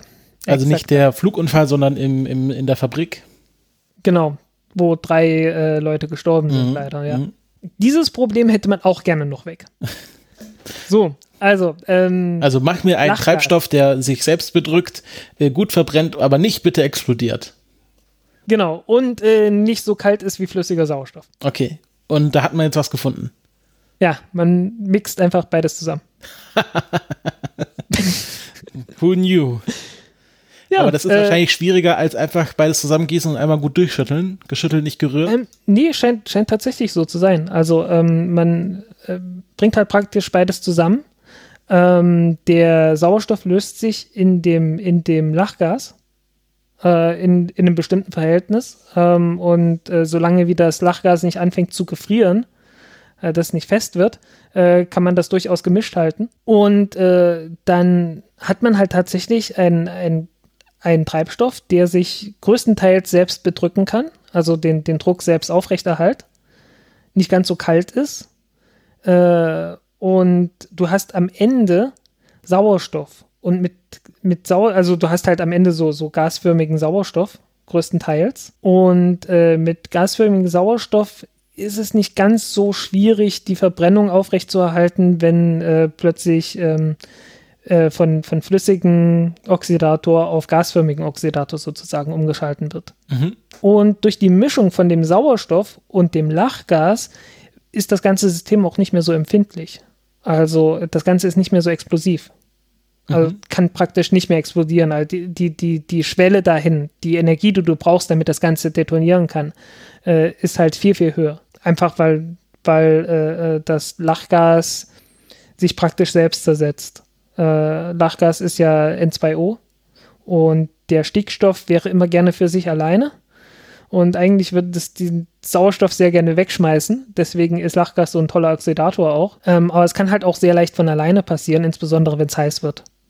Und ähm, wenn genügend, wenn, wenn nicht so viel, wenn nicht ganz so viel, ähm, nicht ganz so viel Lachgas in dem, in dem Gemisch drin ist, dann kann da nicht ganz so viel Wärme von alleine entstehen. Und es wird einfach schwierig, diesen Prozess so zu haben, dass der sich von alleine fortsetzt. Äh, dass der bloß, weil etwas warm geworden ist und sich zersetzt und durch diese Zersetzung mehr Energie frei wird, alleine aus diesem Prozess heraus dann genügend Energie frei wird, um noch mehr davon zu zersetzen, noch mehr Energie rauszuhaben und so weiter. Ja, dadurch wird es halt äh, insgesamt etwas stabiler. Und die schlagen halt vor, ähm, dass man solche Mischungen benutzt, um Hybridraketen zu bauen. Und äh, ich habe noch nichts, ich glaube, die haben das auch ausprobiert, aber ich habe noch nichts Größeres aus der Richtung gesehen. Aber ich fand das sehr spannend. Das Paper ist leider hinter irgendeiner Paywall. Ähm, Zugriff erhält man, glaube ich, beim Sci-Hub seiner Wahl. Machen wir weiter mit den lieben Chinesen. Ähm, die haben es erfolgreich geschafft, eine Lagemarsch 5 Rakete ins All zu bringen, aber manche Teile haben dann doch den Weg zurück zur Erde gefunden. Das ist ein Thema, das hatte ich ich bin mir nicht sicher, ob wir darüber gesprochen hatten. Das war halt jetzt im März gewesen, als wir wieder angefangen hatten. Und da war das schon eine Weile her, dass die Chinesen äh, die Lange Marsch 5 Rakete erneut gestartet hatten. Ähm, weil wir erinnern uns, Lange Marsch 5 ist jetzt zum insgesamt vierten Mal gestartet. Und der erste Start äh, ist größtenteils gut gelungen, ein bisschen Underperformance, aber so pff, hat noch gereicht. Äh, so Reserven haben gereicht. Ähm, zweiter Start ist dann abgestürzt, weil die, Zentral die Wasserstofftriebwerke in der Zentralstufe ähm, irgendeinen mechanischen Fehler hatten. Ich habe keine Details gehört. Leider. Ähm, jedenfalls hieß es, die Triebwerke mussten nochmal komplett neu irgendwie designt werden oder zumindest Teile davon. Ähm, ich glaube, die, die Treibstoffpumpen waren das Problem, irgendwie Turbopumpen oder irgend sowas. Und ähm, die mussten halt, äh, ja, die mussten neu gemacht werden. Dann wurde es im letzten Dezember, Ende letztes Jahr, äh, wurde, wurde wieder eine Lange Marsch 5 gestartet und zwar erfolgreich hatte ich auch einen netten Artikel dazu geschrieben, weil Lange Marsch 5 Rakete ist halt die Schwerlastrakete der Chinesen und die ist unglaublich wichtig für den ihr, äh, für den ihr gesamtes Raumfahrtprogramm, weil ähm, die wollen eine eigene Raumfahrt, äh, äh, eine eigene Raumstation haben. Die wollen ein eigenes äh, Teleskop oben haben. Hatten wir auch schon vorhin drüber gesprochen. Ähm, Shuntian heißt das. Dann wollen sie zum Mars fliegen dieses Jahr und zum Mond fliegen wollen sie auch noch. Also äh, zum Mars hatten sie ja eine, eine ähm, Orbiter und einen Rover, der jetzt fliegen soll dieses Jahr.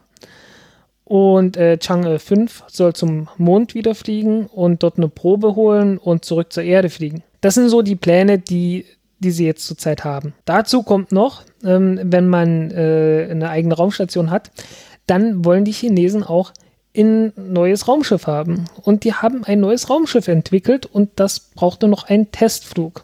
Außerdem brauchte die Rakete noch einen Testflug, weil ähm, die Lange Marsch 5 ist in dem Fall die Lange Marsch 5B-Variante gewesen. Ähm, unterscheidet sich nicht wahnsinnig groß. Ähm, das ist einfach eine Variante ohne Oberstufe, die komplett optimiert dafür ist, dass möglichst viel äh, Masse in den niedrigen Erdorbit reinbringt. Aber musste halt auch noch getestet werden. Also, was hat man getan? Man hat oben ein, äh, ein Raumschiff draufgepackt. Dieses neue Raumschiff, das noch keinen Namen hat, außer halt neues Raumschiff. neue Raumschiff neuer Generation oder irgend sowas nennen die das. Also, äh, natürlich auf Chinesisch und ziemlich lang und äh, Scott Manley hat sich da ziemlich einen abgebrochen. Ich kann es mal versuchen. Xinqidai Zairen Feishuan. Klingt doch gar nicht so schlecht. Irgend sowas. Äh, Betonung, ich hoffe, es ist nicht, nicht total daneben. Ich glaube, es, aber ich glaube, es wurde schon mal schlimmer ausgesprochen, das Wort. Das hat man oben drauf gepackt, äh, ist eigentlich dafür gedacht, äh, sechs Astronauten oder drei Astronauten und 500 Kilo äh, Fracht mitzunehmen. Äh, da weißt du, was für ein Format die Astronauten dort haben. Nein. Ja, wie gesagt, Tom Cruise ist nur 1,70 Meter groß. Sehr schön. Ähm, nein, äh, die, also das ist so das Raumschiff. Eigentlich soll das Raumschiff gar nicht mit einer, mit einer langen Marsch 5 fliegen, äh, sondern mit einer langen Marsch 7 und dann äh, fliegt das Ganze in einer etwas kleineren Konfiguration. Aber die, äh, die Konfiguration, die Unterschiede in der Konfiguration sind nicht, äh, dass das Raumschiff jetzt irgendwie dann mehr oder weniger Astronauten aufnehmen könnte, sondern der Treibstofftank. Ähm, das hier war eine Variante mit einem sehr großen Treibstofftank. Äh, ungefähr die Hälfte der Masse war Treibstoff, also so 10 Tonnen waren, äh, waren das Raumschiff und nochmal 10 Tonnen äh, halt Treibstoff. Ich glaube, ein bisschen mehr als 10 Tonnen jeweils. Und zusammen wog das Ganze dann 21,6 äh, Tonnen. Dazu kommt noch ein kleines anderes Experiment, ähm, reden wir auch noch drüber. Zusammen war die Masse jedenfalls so groß, dass es dem, ähm, der Masse von dem äh, ersten Raumstationselement entspricht, das mit der Langmarsch 5B gestartet werden soll. Das ist so praktisch. Ja, genau. Und äh, damit hat man halt jetzt mehrere Fliegen mit einer Klappe geschlagen. Reden wir kurz über das, an, über das kleine Experiment, das noch dabei war. Das war eine kleine Kapsel. Mhm. Ähm, soweit ich weiß, 1,20 Meter lang und ich 75, 80 Zentimeter. Ich habe das echt am, am Monitor, habe ich das nachgemessen mit Lineal. wie ein guter Raumfahrtnerd es tut. Ja, ja, wie man das halt so tut. Ne? Also so äh, 1,20 Meter lang ungefähr, das war angegeben und im Durchmesser so 75, 80 Zentimeter, ähm, mit einem aufblasbaren, entfaltbaren Hitzeschutzschild. Und äh, der Plan ist, dass man sowas benutzt, um äh, Fracht aus dem Orbit, kleine Menge Fracht aus dem Orbit, was irgendwie wichtig ist, was irgendwie schnell zur, auf die Erde muss, äh, ähm, damit zu nehmen. Und das ist halt so ein, ja, sowas, so ein klassisches Experiment, was es schon öfters mal gab. Ähm, auf amerikanischer Seite, auf russischer Seite wurde sowas schon öfters mal ausprobiert. Hat noch nie geklappt und bei den Chinesen hat es auch nicht geklappt. Leider. Ähm, es hieß, ja, ist verloren gegangen. Also hat man auch nicht wirklich viel davon gehört, was da schiefgegangen ist. Nur, dass es eine Anomalie gegeben haben soll. Ich hat es Puff gemacht und dann ist alles. Ja, ist, ist schade. Ähm, ist einfach wahrscheinlich eine, eine Technologie, die mit, äh, wo sehr kleine Fehler halt schon dazu führen, dass das ganze Ding verloren geht. Ähm, so richtig hat da noch keiner den, den Stein der Weisen gefunden, wie man so ein entfaltbares ähm, Hitzeschutzschild richtig entwickelt. Ich habe ich hab nur gesehen, dass du auf Twitter gefrotzelt hast, so 98% Erfolgs. Äh, ist, doch, ist doch alles gut gegangen, nur die Landung hat nicht geklappt. Ja, aber das lag nicht an mir. äh, das lag nicht an mir. Der, der Karl Urban hat mich angestachelt. Waren es jetzt 98% gesagt, oder 99% Erfolg? Nein, nein, äh, Karl Urban hat gesagt 96% Erfolg ISA-Speak. Mhm. Ich habe gesagt, ich habe geantwortet 98% Erfolg ISRO-Speak. Ja, be bezieht sich natürlich auf Schiaparelli mhm. bei der ESA. Ähm, Oder wie man ja auch sagt, Schrapnelli. Schrapnelli, genau, wo der Marslander kaputt gegangen ist und äh, es von der ESA beziehungsweise von Jan Wörner hieß, ähm, ja, 96% erfolgreich. Und äh, bei der ISRO war es ja so ähnlich, die hatten Mondlander gehabt und der Mondlander hat nicht funktioniert, aber der Orbiter schon. Und da hieß es 98% erfolgreich. Naja. Nee, das Ding, das Ding ist kaputt, es hat nicht funktioniert. Ja, ähm, gehört dazu. Was nicht kaputt war, war das eigentliche Raumschiff und das Raumschiff wurde einer ernsthaften Belastungsprobe unterzogen, so ähnlich wie das Orion-Raumschiff von der NASA, weil der ganze Treibstoff, der da an Bord war, war so viel, dass man die, die Raumkapsel in ein, ich glaube, sechs, sieben Kilometer oder, äh, sechs, sieben Kilometer, ich glaube, äh, sieben oder achttausend Kilometer hohen Orbit bringen konnte. Also elliptischen Orbit. Und von dort aus äh, wieder zurück in die Erdatmosphäre bringen konnte. Und dann hatte man anstatt von äh, den üblichen 7,8 Kilometern pro Sekunde eher sowas wie 9 Kilometer pro Sekunde gehabt an Geschwindigkeit und konnte das Hitzeschutzschild nochmal ähm, erheblich besser belasten und durchtesten. Was man dabei auch gemacht hat, äh, wenn man auf so hohe Höhen fliegt, fliegt man durch die Van Allen Belts, durch die unteren zumindest, mhm. und hat entsprechend höhere, höhere Strahlung. Und äh, es war, glaube ich, so Reis und diverse andere Samen irgendwie dabei, die da bestrahlt wurden und jetzt halt, äh, wie man das halt so macht, ne? Äh, äh als, als, als Weltraumsamen dann gezüchtet werden. Also sie werden naja. dann jetzt bestrahlt und dann wieder eingepflanzt und man schaut, ob es noch wächst. Ja, ähm, aber es ist halt nichts anderes als das, was man auch auf der Erde machen kann, indem man das Ganze einfach in Teilchenbeschleuniger oder mit radioaktiven Proben oder sonst irgendwie benutzt. Also ist ja alles bekannt, was da äh, passiert. Ist ja fast schon, China ist ein Sack Reis, nicht umgefallen, aber durch den Weltraum. China gefallen. ist ein Sack Reis ins Weltraum geflo in den Weltraum geflogen. Ja. Großes Problem dabei, äh, was heißt großes Problem? Also das hat erstmal alles funktioniert. Start hat funktioniert, Rakete hat funktioniert, mhm. Raumschiff hat funktioniert, Landung vom Raumschiff hat auch funktioniert, äh, Landung in der Steppe mit Airbags. Ähm, wie gesagt, war alles gut. Problem dabei, ähm, die Lange Marsch 5 ist eine zweistufige Rakete damit. Ähm, die erste Stufe sind die Seitenbooster, also anderthalb Stufen äh, ist, glaube ich, der, der Fachterminus, so ähnlich wie beim Space Shuttle damals. Das heißt, man hat Seitenbooster und man hat eine große Zentralstufe. Mhm. Und so wie man das gestartet hat, ist die Zentralstufe in einen Orbit, in einen Erdorbit gekommen. In einen niedrigen Erdorbit, aber war halt ein paar Tage stabil. Beim Space Shuttle hatte man das damals so gemacht, dass man einfach äh, nicht bis ganz in den Orbit geflogen ist, sondern nur so knapp, so dass der große externe Tank abgeworfen wird, bevor man im Orbit ist und dann der Orbiter mit eigenen Triebwerken weitergeflogen ist. Bis dann ganz in den Orbit. Die Chinesen haben das nicht gemacht und so flog jetzt eine große eine sehr große Raketenstufe, äh, Leergewicht auch sowas um die 20 Tonnen äh, im Erdorbit herum, ohne dass man da wieder startbare Triebwerke oder sowas drauf hätte. So heißen, das Ding war halt komplett ungesteuert und äh, stürzte dann irgendwann ab. Und äh, man wartete halt so langsam, ja, okay, wo kommt es denn runter? Weil 20 Tonnen, das ist eine Ansage, das ist wirklich ziemlich, das ist, das ist eine ordentliche Masse, die da runterkommt. Ist, glaube ich, das, das schwerste Objekt, äh, das abgestürzt ist seit der Mir. Oh. Äh, wenn man mal absieht von, von der Columbia. Ah, also geplant ähm, abgestürzt. Nee, nee, äh, unkontrolliert. Das größte unkontrollierte Objekt, ah, nee, okay. unkontrolliert äh, muss man dann äh, muss man noch weiter zurück. Sayut, irgendeine Sayut-Station ist mal, äh, ich glaube Sayut 3 oder so ist mal abgestürzt in den 70er Jahren. Also mhm. ist wirklich lange her, dass mal so ein großes Ding unkontrolliert äh, abgestürzt ist. Und äh, äh ja, wo kommt es runter? Und es kam, also irgendwann wusste man, okay, so in, innerhalb von so ein paar Minuten wird es dann abstürzen. Und die Flugbahn lag direkt über New York. und äh, äh, ja, äh, stürzte aber in dem Moment noch nicht ab, äh, war dann flog weiter bis nach Afrika. Und in Afrika stürzten dann Teile runter. Ja, das habe ich gesehen. Da gab es dann Fotos, wo dann Leute sich um so eine äh, Tankleitung geschart haben. Genau. Ähm, vermute, dass das äh, die Leitungen sind, die von den Triebwerken kommen und äh, wir hatten vorhin drüber gesprochen, äh, die Treibstofftanks müssen unter Druck gehalten werden, mhm. damit, um, um einfach den verbrauchten Treibstoff zu ersetzen, muss dann halt irgendwie gasförmiges Zeug wieder rein. Und das macht man äh, bei dieser chinesischen Rakete und auch bei einigen anderen, indem man einfach heißen Treibstoff vom Triebwerk nimmt, äh, ein bisschen was davon abzwackt und zurück in die, in die, äh, in die Treibstofftanks leitet. Äh, beim Raptor-Triebwerk von SpaceX macht man das auch so.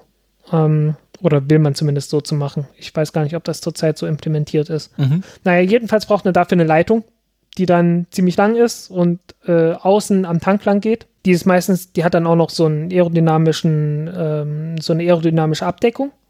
Und äh, das wurde wohl beides abgerissen beim Wiedereintritt und äh, flog dann halt weiter und ist in der Elfenbeinküste gelandet. Mhm. In dem Land Elfenbeinküste. Ähm, und soweit ich weiß, ist äh, niemand körperlich zu Schaden gekommen. Ja, es gibt ja hier von, der, von dem Twitter-Account Launch Stuff einen sehr langen Thread. Ähm, anscheinend ist das irgendwo in, im Gestrüpp gelandet und die haben es dann einfach auf die Straße gezogen. Also ist dann zum Glück nicht irgendwo äh, mhm. unter überbewohntem Gebiet runtergekracht. Ähm, also schon bewohntes Gebiet, aber niemandem auf den Kopf gefallen. Aber das ja. sieht schon gefährlich so aus. Also hier Meter, sind zwölf Meter langes Ding. Ja, das also wenn da kann das kann schon Schaden anrichten, wenn das da aus dem All runterkommt. Ja, ja auch nochmal so andere Metallteile, so ganz schön spitz teilweise auch. Und ich kann mir durchaus vorstellen, auch irgendwie, ich weiß ja nicht, wenn da Treibstoff drin ist, das kann ja wahrscheinlich auch sehr giftig sein teilweise. Äh, dadurch, dass da nur Sauerstoff und Wasserstoff dabei ist. Äh, also kein Hydrazin oder so. Nee, äh, hat auch zwei Triebwerke, so heißen, die brauchen da auch kein, da sind auch nicht irgendwie noch zusätzlich ein paar Triebwerke für, für die äh, Rotation oder so drin. Mhm. Also äh, das brauchen die nicht. Also das ist, das ist jetzt nicht das Problem. Ähm, erinnerte mich jedenfalls an den Absturz von 50-50 Chance, wie hieß es? Skylab? Nee, ne? Meinst du es? Ja, Skylab hier. Äh, die Raumstation. Die über Australien runtergekommen ist. Genau. Ja, ja, Skylab. Nicht Skynet. Ja. Skylab. Hm, nee, äh, warte mal, es gab Skylab und, und wie hieß das? Es du meinst Space Lab. Es gab Skylab und es gab Space Lab. Und Space Lab genau. war das Space Shuttle und Skylab war die Raumstation. Okay, so was. Okay, äh, ich. Die nächste Stufe wäre dann wahrscheinlich Galaxy Lab, aber das kommt noch. Das kommt noch, okay. Jedenfalls, äh, Australien hat damals eine Strafgebühr wegen, wegen, wegen äh, unerlaubter Müllablagerung äh, an die USA geschickt. Mhm. Ich bin gespannt, ob die Elfenbeinküste das gleiche nach China macht. Ich könnte mir sogar vorstellen, haben die USA noch nie bezahlt, oder? Oh, ich weiß es gar nicht. Ob die hatten die. Mir war so bin mir gerade nicht sicher, ob die das bezahlt hatten. Weil mir, mir, mir ist jedenfalls so, entweder, hat's, entweder haben die es selbst bezahlt oder jemand anderes hat es für die bezahlt, glaube ich. Aber ich bin mir nicht sicher. Mhm. Also da musste ich wirklich nochmal nachgucken, wie das, wie die Geschichte geendet ist. Weil es gibt hier, ähm, ich weiß nicht, ob du das mir tatsächlich mal empfohlen hast oder ob du das kennst, The China Africa Project. Ähm, das ist so ein ne Expertennetzwerk, die sich ausschließlich mit der Beziehung zwischen China und Afrika beschäftigen. Hm. Oder China und afrikanischen Ländern. Und die haben auch einen Podcast, den ich sehr spannend, habe ich mal eine Folge gehört, das ist extrem spannend, weil das so ein, so ein wirklich so ein Spezialthema ist, was aber hm. wahnsinnig riesig ausgefächert ist. Und ähm, ist ja auch, ist ja auch sehr viel. Also mhm. ähm, die Chinesen sind ja sehr, sehr aktiv in Afrika spielen da auch einen nicht unerheblichen Anteil an dem Wirtschaftsaufschwung dort. Genau, genau. Af äh, äh, African Debt Relief, also dass die Chinesen massenweise die Schulden von afrikanischen Ländern aufkaufen oder, oder übernehmen sozusagen. Und ähm, kann ich mal empfehlen, wenn man sich für das Thema interessiert, weil das ist halt ein Projekt, wo halt auch Leute tatsächlich aus den verschiedenen Ländern zu Wort kommen. Also ähm, wir haben hier, genau, es gibt hier mal quasi den Podcast und dann gibt's hier mal, kann man sehen, okay, welche Experten sind beteiligt. Dann haben wir zum Beispiel hier Experten aus Nigeria, Kenia und China. Und ähm, genau, The Future of Chinese Rail Financing in Africa, also wie die Chinesen ähm, äh, äh, ähm, äh, jetzt fällt mir das Wort nicht ein, Eisenbahnen bauen. Die Eisenbahn. Hm. Ähm, das äh, kann man, ist eine gute Empfehlung, wenn man sich für das Thema mal interessiert. Scheint auch relativ unabhängig, haben hier so ein bisschen äh, Funding von der Ford Foundation und dem der Europäischen Climate Condi äh, Commission bekommen. Ähm, also äh, habe ich irgendwie mal vor, vor glaube ich, das war so im IRC herum, habe ich das mal entdeckt. Also es ist, kann ich nur empfehlen, China Africa Project, wenn man sich für dieses Thema interessiert. Ich kann mir nämlich durchaus vorstellen, wenn, wenn jetzt hier die Elfenbeinküste die China da eine Rechnung schickt, dass sie die ganz brav auch bezahlen. Weil äh, die Chinesen sind, glaube ich, gut, äh, also da kann ich mir vorstellen, dass da schon diplomatische Beziehungen existieren zwischen der Elfenbeinküste und China. Hm. Ja, ähm, ich habe das natürlich erstmal nur als, als Witz irgendwie geschickt, aber äh, ich meine, es gibt keinen Grund, dass äh, da nicht irgendwie mal zu sagen, ähm, du, so, so toll war das jetzt nicht, ne? Ja, Weil, wenn, ich, wenn ich China wäre, würde ich das gleich mit Skylab-Bezug spinnen und dann gleich eine Pressemeldung rausgeben, so nach dem Motto, wir bezahlen unseren Weltraumschaden, wenn äh, und, äh, und die USA nicht oder so. Also äh, das wäre ein Schuss in den Ofen, du, weil äh, die, die Chinesen äh, haben doch ziemlich viel eigene Probleme in der Richtung schon verursacht. Ähm, und ja, man muss jetzt sehen, ob, dies, ob, die, ob die Flugbahnen äh, dann gerade beim Start der, der äh, Raumstationselemente, ob das dann irgendwie anders gemacht wird. Muss man wirklich abwarten. Also äh, das, das kann man, kann man durchaus äh, machen, dass man halt einen suborbitalen äh, äh, Orbit erstmal hat und dann plus noch ein paar Meter pro Sekunde irgendwie Delta V drauf gibt, um dann über der Atmosphäre zu bleiben mit der Nutzlast aber ähm, braucht dann halt eigene, eigene Triebwerke und man muss sich dann auch sicher sein, dass die funktionieren und so weiter. Auf der anderen Seite müssten die, müssten die Elemente der Raumstation ja auch eigenen Antrieb haben. Wobei das zentrale Element, ja, das eigentlich auch. Bleibt zu hoffen, dass die das so, dass die das in Zukunft so machen, weil ähm, wenn sich sowas wiederholt, dann ist das absehbar, dass das Konsequenzen haben wird. Weil es ist das eine, wenn, wenn Raketenstufen in China abstürzen, es ist das andere, wenn die irgendwo auf der Welt mal eben runterkommen. Und man bloß sagen kann, ja, ähm, ähm, schaut mal und äh, ducken. ja, eine alte Weltraumthematik, dass man halt äh, nicht nur über seinem eigenen Land Raumfahrt betreibt, sondern über der ganzen Welt. Hm. Gut, kommen wir mal zu, ich glaube, dem Thema, was die meisten schon von gehört haben und wahrscheinlich auch so das größte Thema der letzten paar Wochen waren. Äh, jedenfalls so, würde ich sagen, in meiner Timeline. Nämlich die NASA hat jetzt drei Projekte oder drei Konglomerate oder Firmen, du wirst es wahrscheinlich noch gleich ein bisschen aufdröseln können, ausgewählt, die einen ähm, Mondlander bauen, beziehungsweise erstmal ein Konzept dafür entwickeln sollen. Korrekt. Und äh, wer ist nicht dabei? Äh, unsere Freunde, unsere Freunde mit, äh, mit dem äh, sehr guten Track Record an Fehlschlägen, nämlich Boeing. Äh, das war, das war so eines der, eines der großen Meldungen ist, äh, Boeing ist nicht dabei, weil einfach der, der Vorschlag, den die hatten, wurde einfach sehr schlecht bewertet. War auch der einzige Vorschlag, der nur mit SLS hätte fliegen können. Also die haben halt gesagt, ja, wir fliegen mit SLS, alles in einem Stück, ist doch alles super und äh, ja, nur SLS ist halt letztens auch von Boeing und ist auch extrem teuer.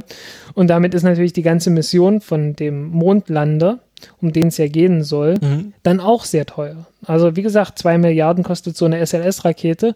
Und wenn du dann sagst, okay, äh, wir liefern euch einen Mondlander mit der SLS-Rakete, dann ist das halt egal, wie billig dieser Mondlander selbst ist, es kommen halt mindestens nochmal zwei Milliarden drauf. Und äh, damit ist praktisch jeder, jeder Versuch, da irgendein Preisziel äh, noch zu erreichen, mehr oder weniger Geschichte gewesen.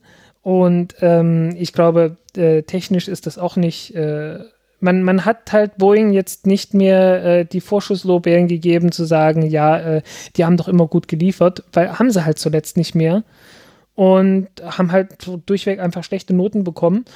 Und ähm, das war's damit. Äh, dann hat Boeing jetzt zwei hintereinander, zweimal hintereinander ähm, große Verträge verloren.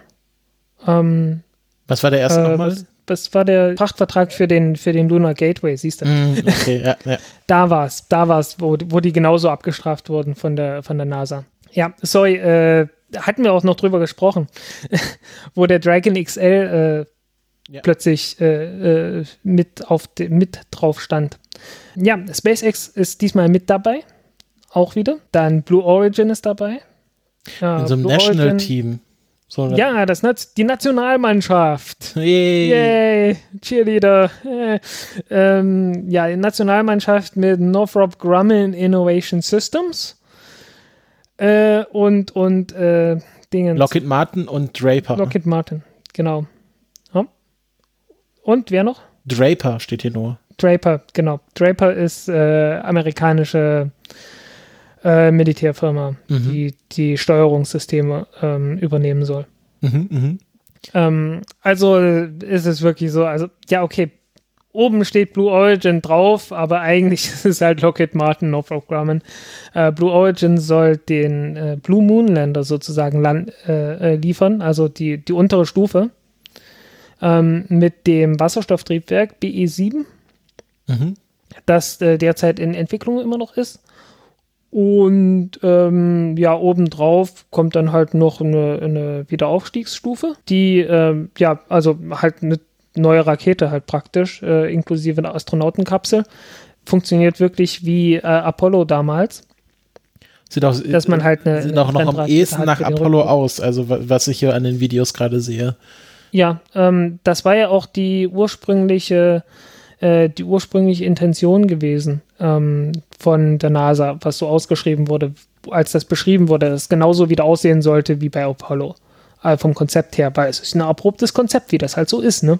Ja, bei der NASA. Äh, die Frage, ob Apollo in the first place so schlau war, ähm, sei jetzt mal dahingestellt. Die hat niemand gestellt. Es hieß, das hat, das hat schon mal geklappt, deswegen muss das ja gut sein. Naja, aber war es nicht Buzz Aldrin sogar selbst, der sagte, man hätte sich da vielleicht ein bisschen mehr Zeit lassen sollen und vielleicht noch ein besseres Konzept zu entwickeln, damit das auch nachhaltig ist? Äh, kann durchaus sein. Äh, da, da Die anderen haben es ja auch geliefert.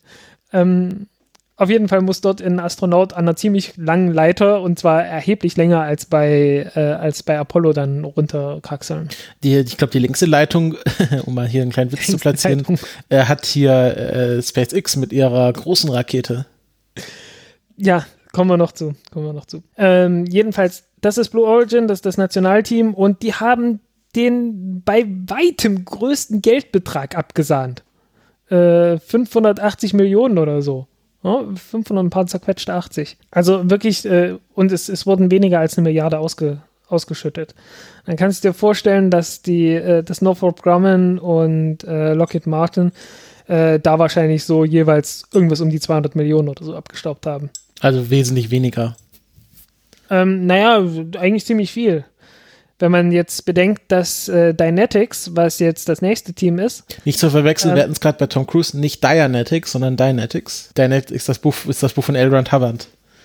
Darf man nicht Okay. verwechseln. ja, okay, äh, Dynetics heißt das Ja. Unternehmen, so. Ähm, äh, dahinter steckt allerdings im Wesentlichen die Sierra Nevada Corporation. Ach, hier mit ähm, Dream Chaser. Genau, Was ist eigentlich mit dem los? Da haben wir auch lange nichts mehr von gehört. Ähm, ist nur eine Entwicklung. Mhm. Ist, äh, soll aber soll Fracht zur ISS liefern. Also ist jetzt, die, die, haben, die haben Auftrag gekriegt und der Dream Chaser äh, ist auch irgendwie so prototypenmäßig langsam da, äh, beziehungsweise flugfähiger Typ. wie, also das erste flugfähige Exemplar, wie auch immer, wenn man es als Prototyp bezeichnen müsste, ist, man müsste es, glaube ich, als Prototyp bezeichnen, weil so richtig Endserie ist das halt noch nicht, wenn man es zum ersten Mal baut. Ähm, ja, also der ist noch dabei. Wer ist noch dabei? Moment, ich habe was vergessen. Mhm. Eins zurück. Ähm, bei, bei dem Nationalteam äh, fehlt noch die Uh, es nennt sich das Transfer Element. Also die, der Lander ist in Elemente aufgeteilt. Es gibt ein Transfer Element, es gibt das Ascent Element, also Ascent, äh, also das Aufstieg. Aufstiegselement und das Landeelement. Und das Landing Element ist halt äh, der, der Blue Moon Lander, ähm, das Ascent Element wird von, äh, wird von, von, von, von Lockheed Martin äh, geliefert äh, wahrscheinlich inklusive Astronautenkapsel und so weiter. Und dann gibt es noch das Transfer-Element, das ähm, von dem angedachten äh, Lunar Gateway zurück auf den Mond, äh, das ganze, den ganzen Stack zurück auf den Mond bringen soll. Mhm. Und äh, das kommt nun von, äh, von Lockheed Martin Innovation Systems. Im Wesentlichen ist das abgeleitet von dem Cygnus-Frachter, den ah ja. die ja auch mit dem die ja die ISS auch beliefern mit Fracht. Also von daher kommt die Technik. So, äh, wie komme ich drauf? Weil ähm, die eigentliche Fracht von diesem Cygnus-Frachter, also der Frachtteil, die, die, äh, die Druckkabine, die wird gebaut von Thales Alenia und Thales Alenia ist auch Teil von, auch ein großer Teil von, äh, von, von Dynetics, von dem Team. Dynetics äh, werde ich dir nicht alle Firmen aufzählen, das sind 25 Stück. Es ist, eine, ist ein wirklich ziemlich großes Sammelsurium von diversen Firmen, äh, die sich da zusammengeschlossen haben, um einen Lander zu bauen. Und dieser Lander ist ziemlich cool. Und der hat auch von der NASA die besten Bewertungen bekommen. Sieht so ein bisschen aus wie ein Osterhase. Ja, die haben aber nicht an Osterhasen gedacht, sondern an ein anderes Tier mit großen Ohren. Ein Alpaka. Ja, ist ja auch ein bekanntes Lastentier. Das sind einfach die Solarzellen, die äh, senkrecht nach oben gebaut werden ähm, und über den Triebwerken sitzen. Mhm. Spannende Idee. Ja, ähm, großer Vorteil von dem Ding ist, äh, es ist einfach ein, Laster, ein, ein Lander, der am Stück ähm, landen und auch wieder starten kann.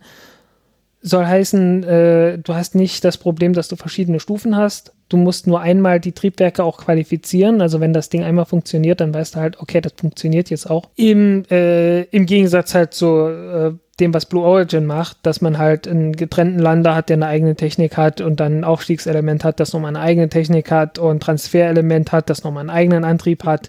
äh, drei Teile, die du, die du jeweils eigens äh, entwickeln musst, äh, haben die halt einfach bloß ein Antriebssystem und abwerfbare Tanks. Äh, was äh, entscheidend ist, weil diese abwerfbaren Tanks bedeuten, dass du den Lander, ähm, du fliegst mit dem Lander hin, wirfst die Tanks ab, sobald sie leer sind und äh, hast dann einfach weniger Leermasse für die Landung und dann kannst du von der, äh, von der Mondoberfläche halt äh, ohne diese zusätzliche Last von den Tanks äh, wieder aufsteigen und brauchst insgesamt nicht ganz so viel, nicht ganz so viel Treibstoff. Bin mir nicht ganz sicher, was für einen Treibstoff die da benutzen. Ich glaube, so richtig klar geworden ist das auch nicht.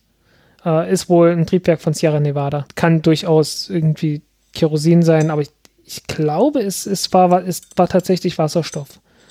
Bin mir aber nicht, nicht ganz sicher. Auf jeden Fall sind die Tanks nicht nur abwerfbar, man kann die auch äh, dran machen. Ähm, und zwar voll.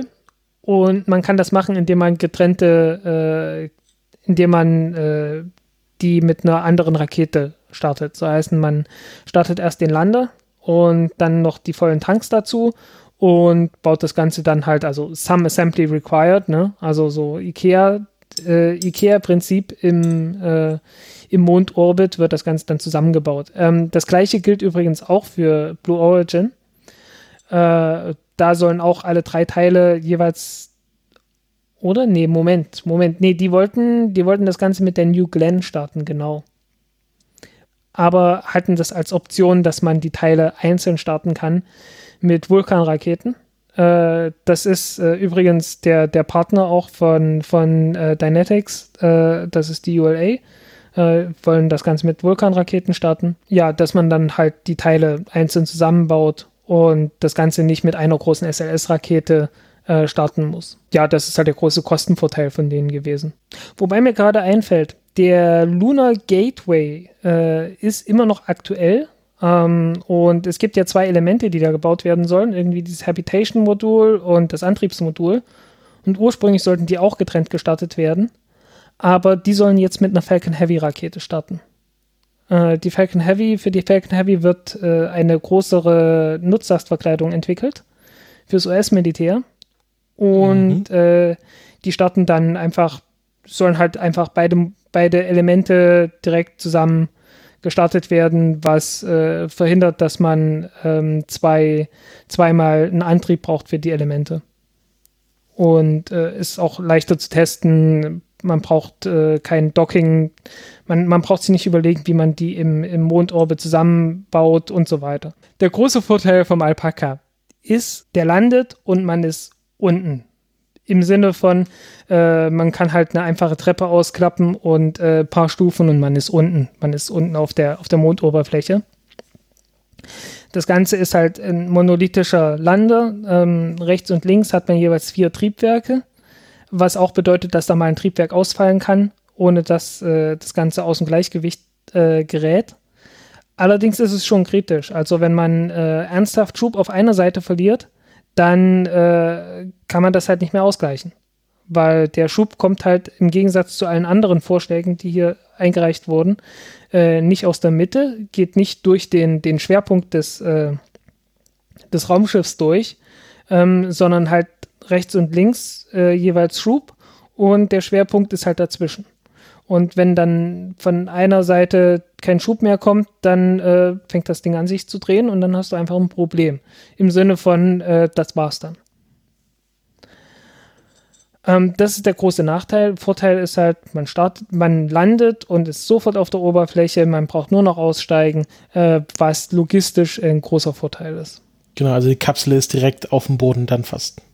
Ja, und äh, es ist halt ein sehr nachhaltiges Konzept insgesamt. Also, weil du kannst dann halt auch sagen, okay, ich äh, liefere noch mal ein paar neue Treibstofftanks und dann wird das Ding noch mal gestartet. Dann fliegt das Ding halt noch mal und brauchst nicht einen neuen Lander. Okay, also musst quasi, du brauchst immer nur neue Tanks, die du neu dran flanscht und dann kannst mhm. du wieder weiterfliegen. Ja, und äh, das, äh, das Konzept hat einfach die besten Noten bekommen von der, von der NASA, von allen Vorschlägen. Ähm, und eine Viertelmilliarde, 250 Millionen. Vorhin haben wir noch von, von über 500 Millionen geredet, jetzt sind es nur noch 250 Millionen für den besten Vorschlag. Die NASA hat ja auch gesagt, dass es nichts mit Bevorzugung zu tun hat, wie viel Geld wer bekommt. Nein, überhaupt nicht. Wieso? Wie kommt man drauf? naja, ähm, dritter Vorschlag: SpaceX, Starship. Ist bekannt, große Rakete, ja. rund, glatt, langer Ohne Aufzug. Flügel. Ohne Flügel, ohne, ohne Flügel. Ganz wichtig, äh, weil das ist also wirklich, das ist ein Starship, das äh, dann nur für Mondflüge entwickelt werden soll. Und das Problem ist natürlich, das Ding muss im Erdorbit aufgetankt werden. Also bevor das Ding, also du, du kannst es nicht einfach äh, auf, der, auf der Erde starten und das Ding fliegt dann einfach weiter bis zum Mond, weil ähm, du hast halt nur diese Super Heavy Stufe unten und dann halt Starship oben und äh, auch wenn das Starship äh, beim Start voll getankt ist, ähm, also beim Start auf den, auf den Erdboden, ähm, würde es zu viel Treibstoff verbrauchen, um bis zum Mond zu gelangen, als dass man dann noch genügend Treibstoff hätte, um auf der Mondoberfläche zu landen und wieder zu starten und äh, zum Lunar Gateway hochzukommen. Was ja immer noch so das nominelle Szenario ist. Aber ist ja egal, ob da oben dann der Lunar Gateway ist oder ob da oben eine Orion-Kapsel ist weil das ist, das gilt für alle.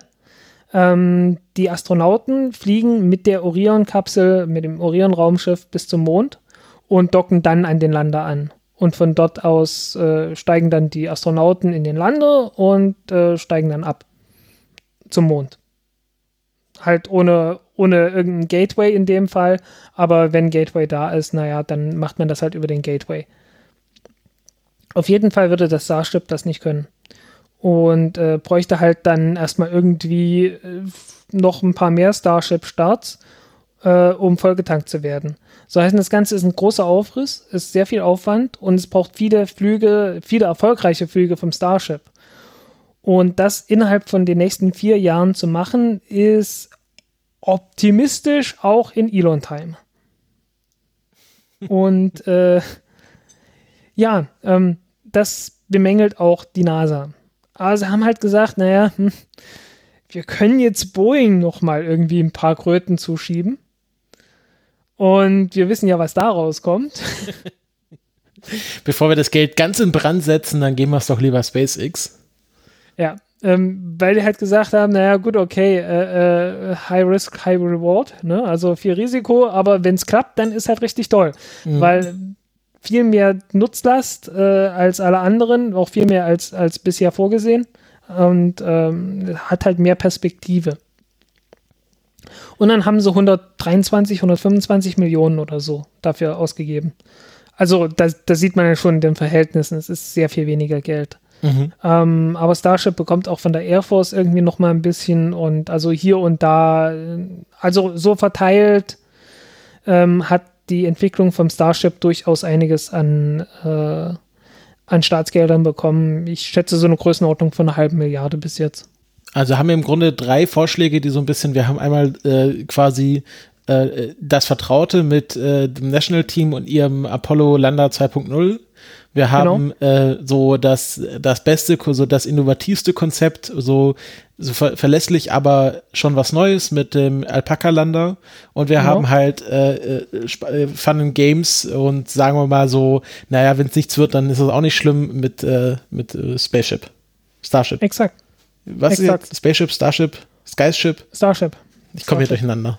Ähm, auf jeden Fall, ich fand die, ich fand es sehr spannend. Ähm, weil also Alpaka-Lander hatte ich halt nicht wirklich auf, auf der Rechnung gehabt. Ich hatte halt, ich wusste schon irgendwie, Sierra Nevada will was einreichen. Äh, was die bis dahin gezeigt hatten, war nicht sehr inspirierend. Und äh, dann kam der Vorschlag und äh, ich muss sagen, ja, so sollte ein Mondlander aussehen. Das sieht äh, insgesamt gut aus. Obwohl, du hast halt ein paar Nach du hast halt diesen Nachteil mit, dem, mit den Triebwerken. Aber die haben halt auf jeder Seite vier Triebwerke.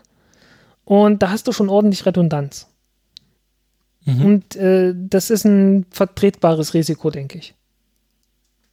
Ja, das bin ich sehr, also finde ich jetzt von den Konzepten, die wir haben, das Spannendste, weil es ist weder so ein, äh, wir bauen Apollo nach Projekt äh, und auch kein ähm, wir müssen hier das Ego von Elon Musk befriedigen, Projekt mit Shiny und glatt und äh, sieht alles ein bisschen nach 2001 aus, sondern einfach, mhm. wir gedacht, okay, wie können wir uns in so einen Raum, äh, so, so einen Mondlander neu denken, ohne jetzt da komplett verrückt zu drehen. Finde ich spannend, finde ich sehr spannend. Ja, also ich, ich fand das, äh, fand das durchaus so halt das beste Konzept und die NASA sagt ja das Gleiche. Damit werden wir euch wahrscheinlich heute entlassen.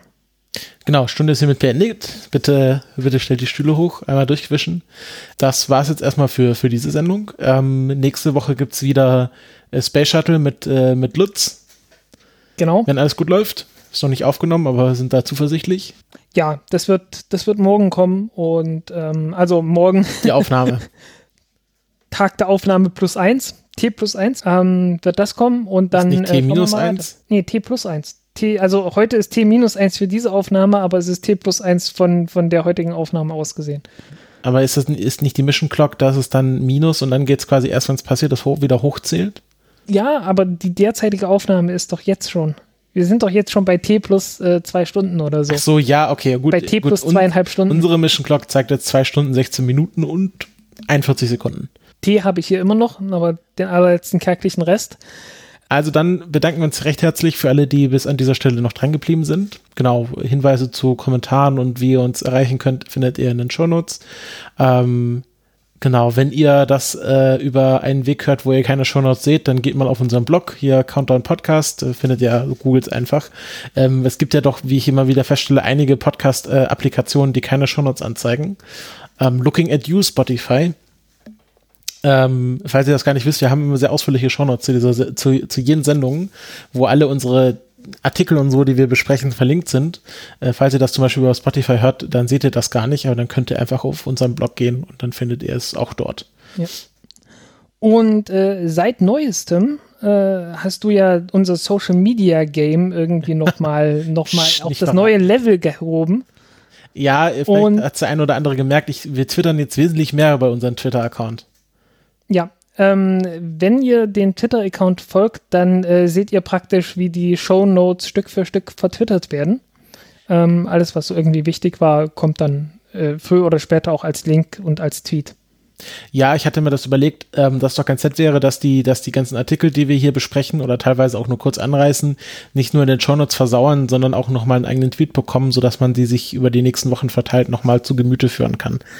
Ich schau mal, wie das funktioniert. Bisher hat sich niemand beschwert, dass es irgendwie zu viel ist, deswegen mache ich das jetzt einfach mal weiter so. In zwei Wochen äh, ist übrigens äh, der Flug zur ISS, aber das ist dann nach der nächsten, nach dem nächsten Countdown. Alles klar, dann sprechen wir dann in vier Wochen drüber. Dann wünschen wir euch noch eine gute Zeit. Gehabt euch wohl und äh, wir hören uns das nächste Mal wieder. Tschüss! Tschüss!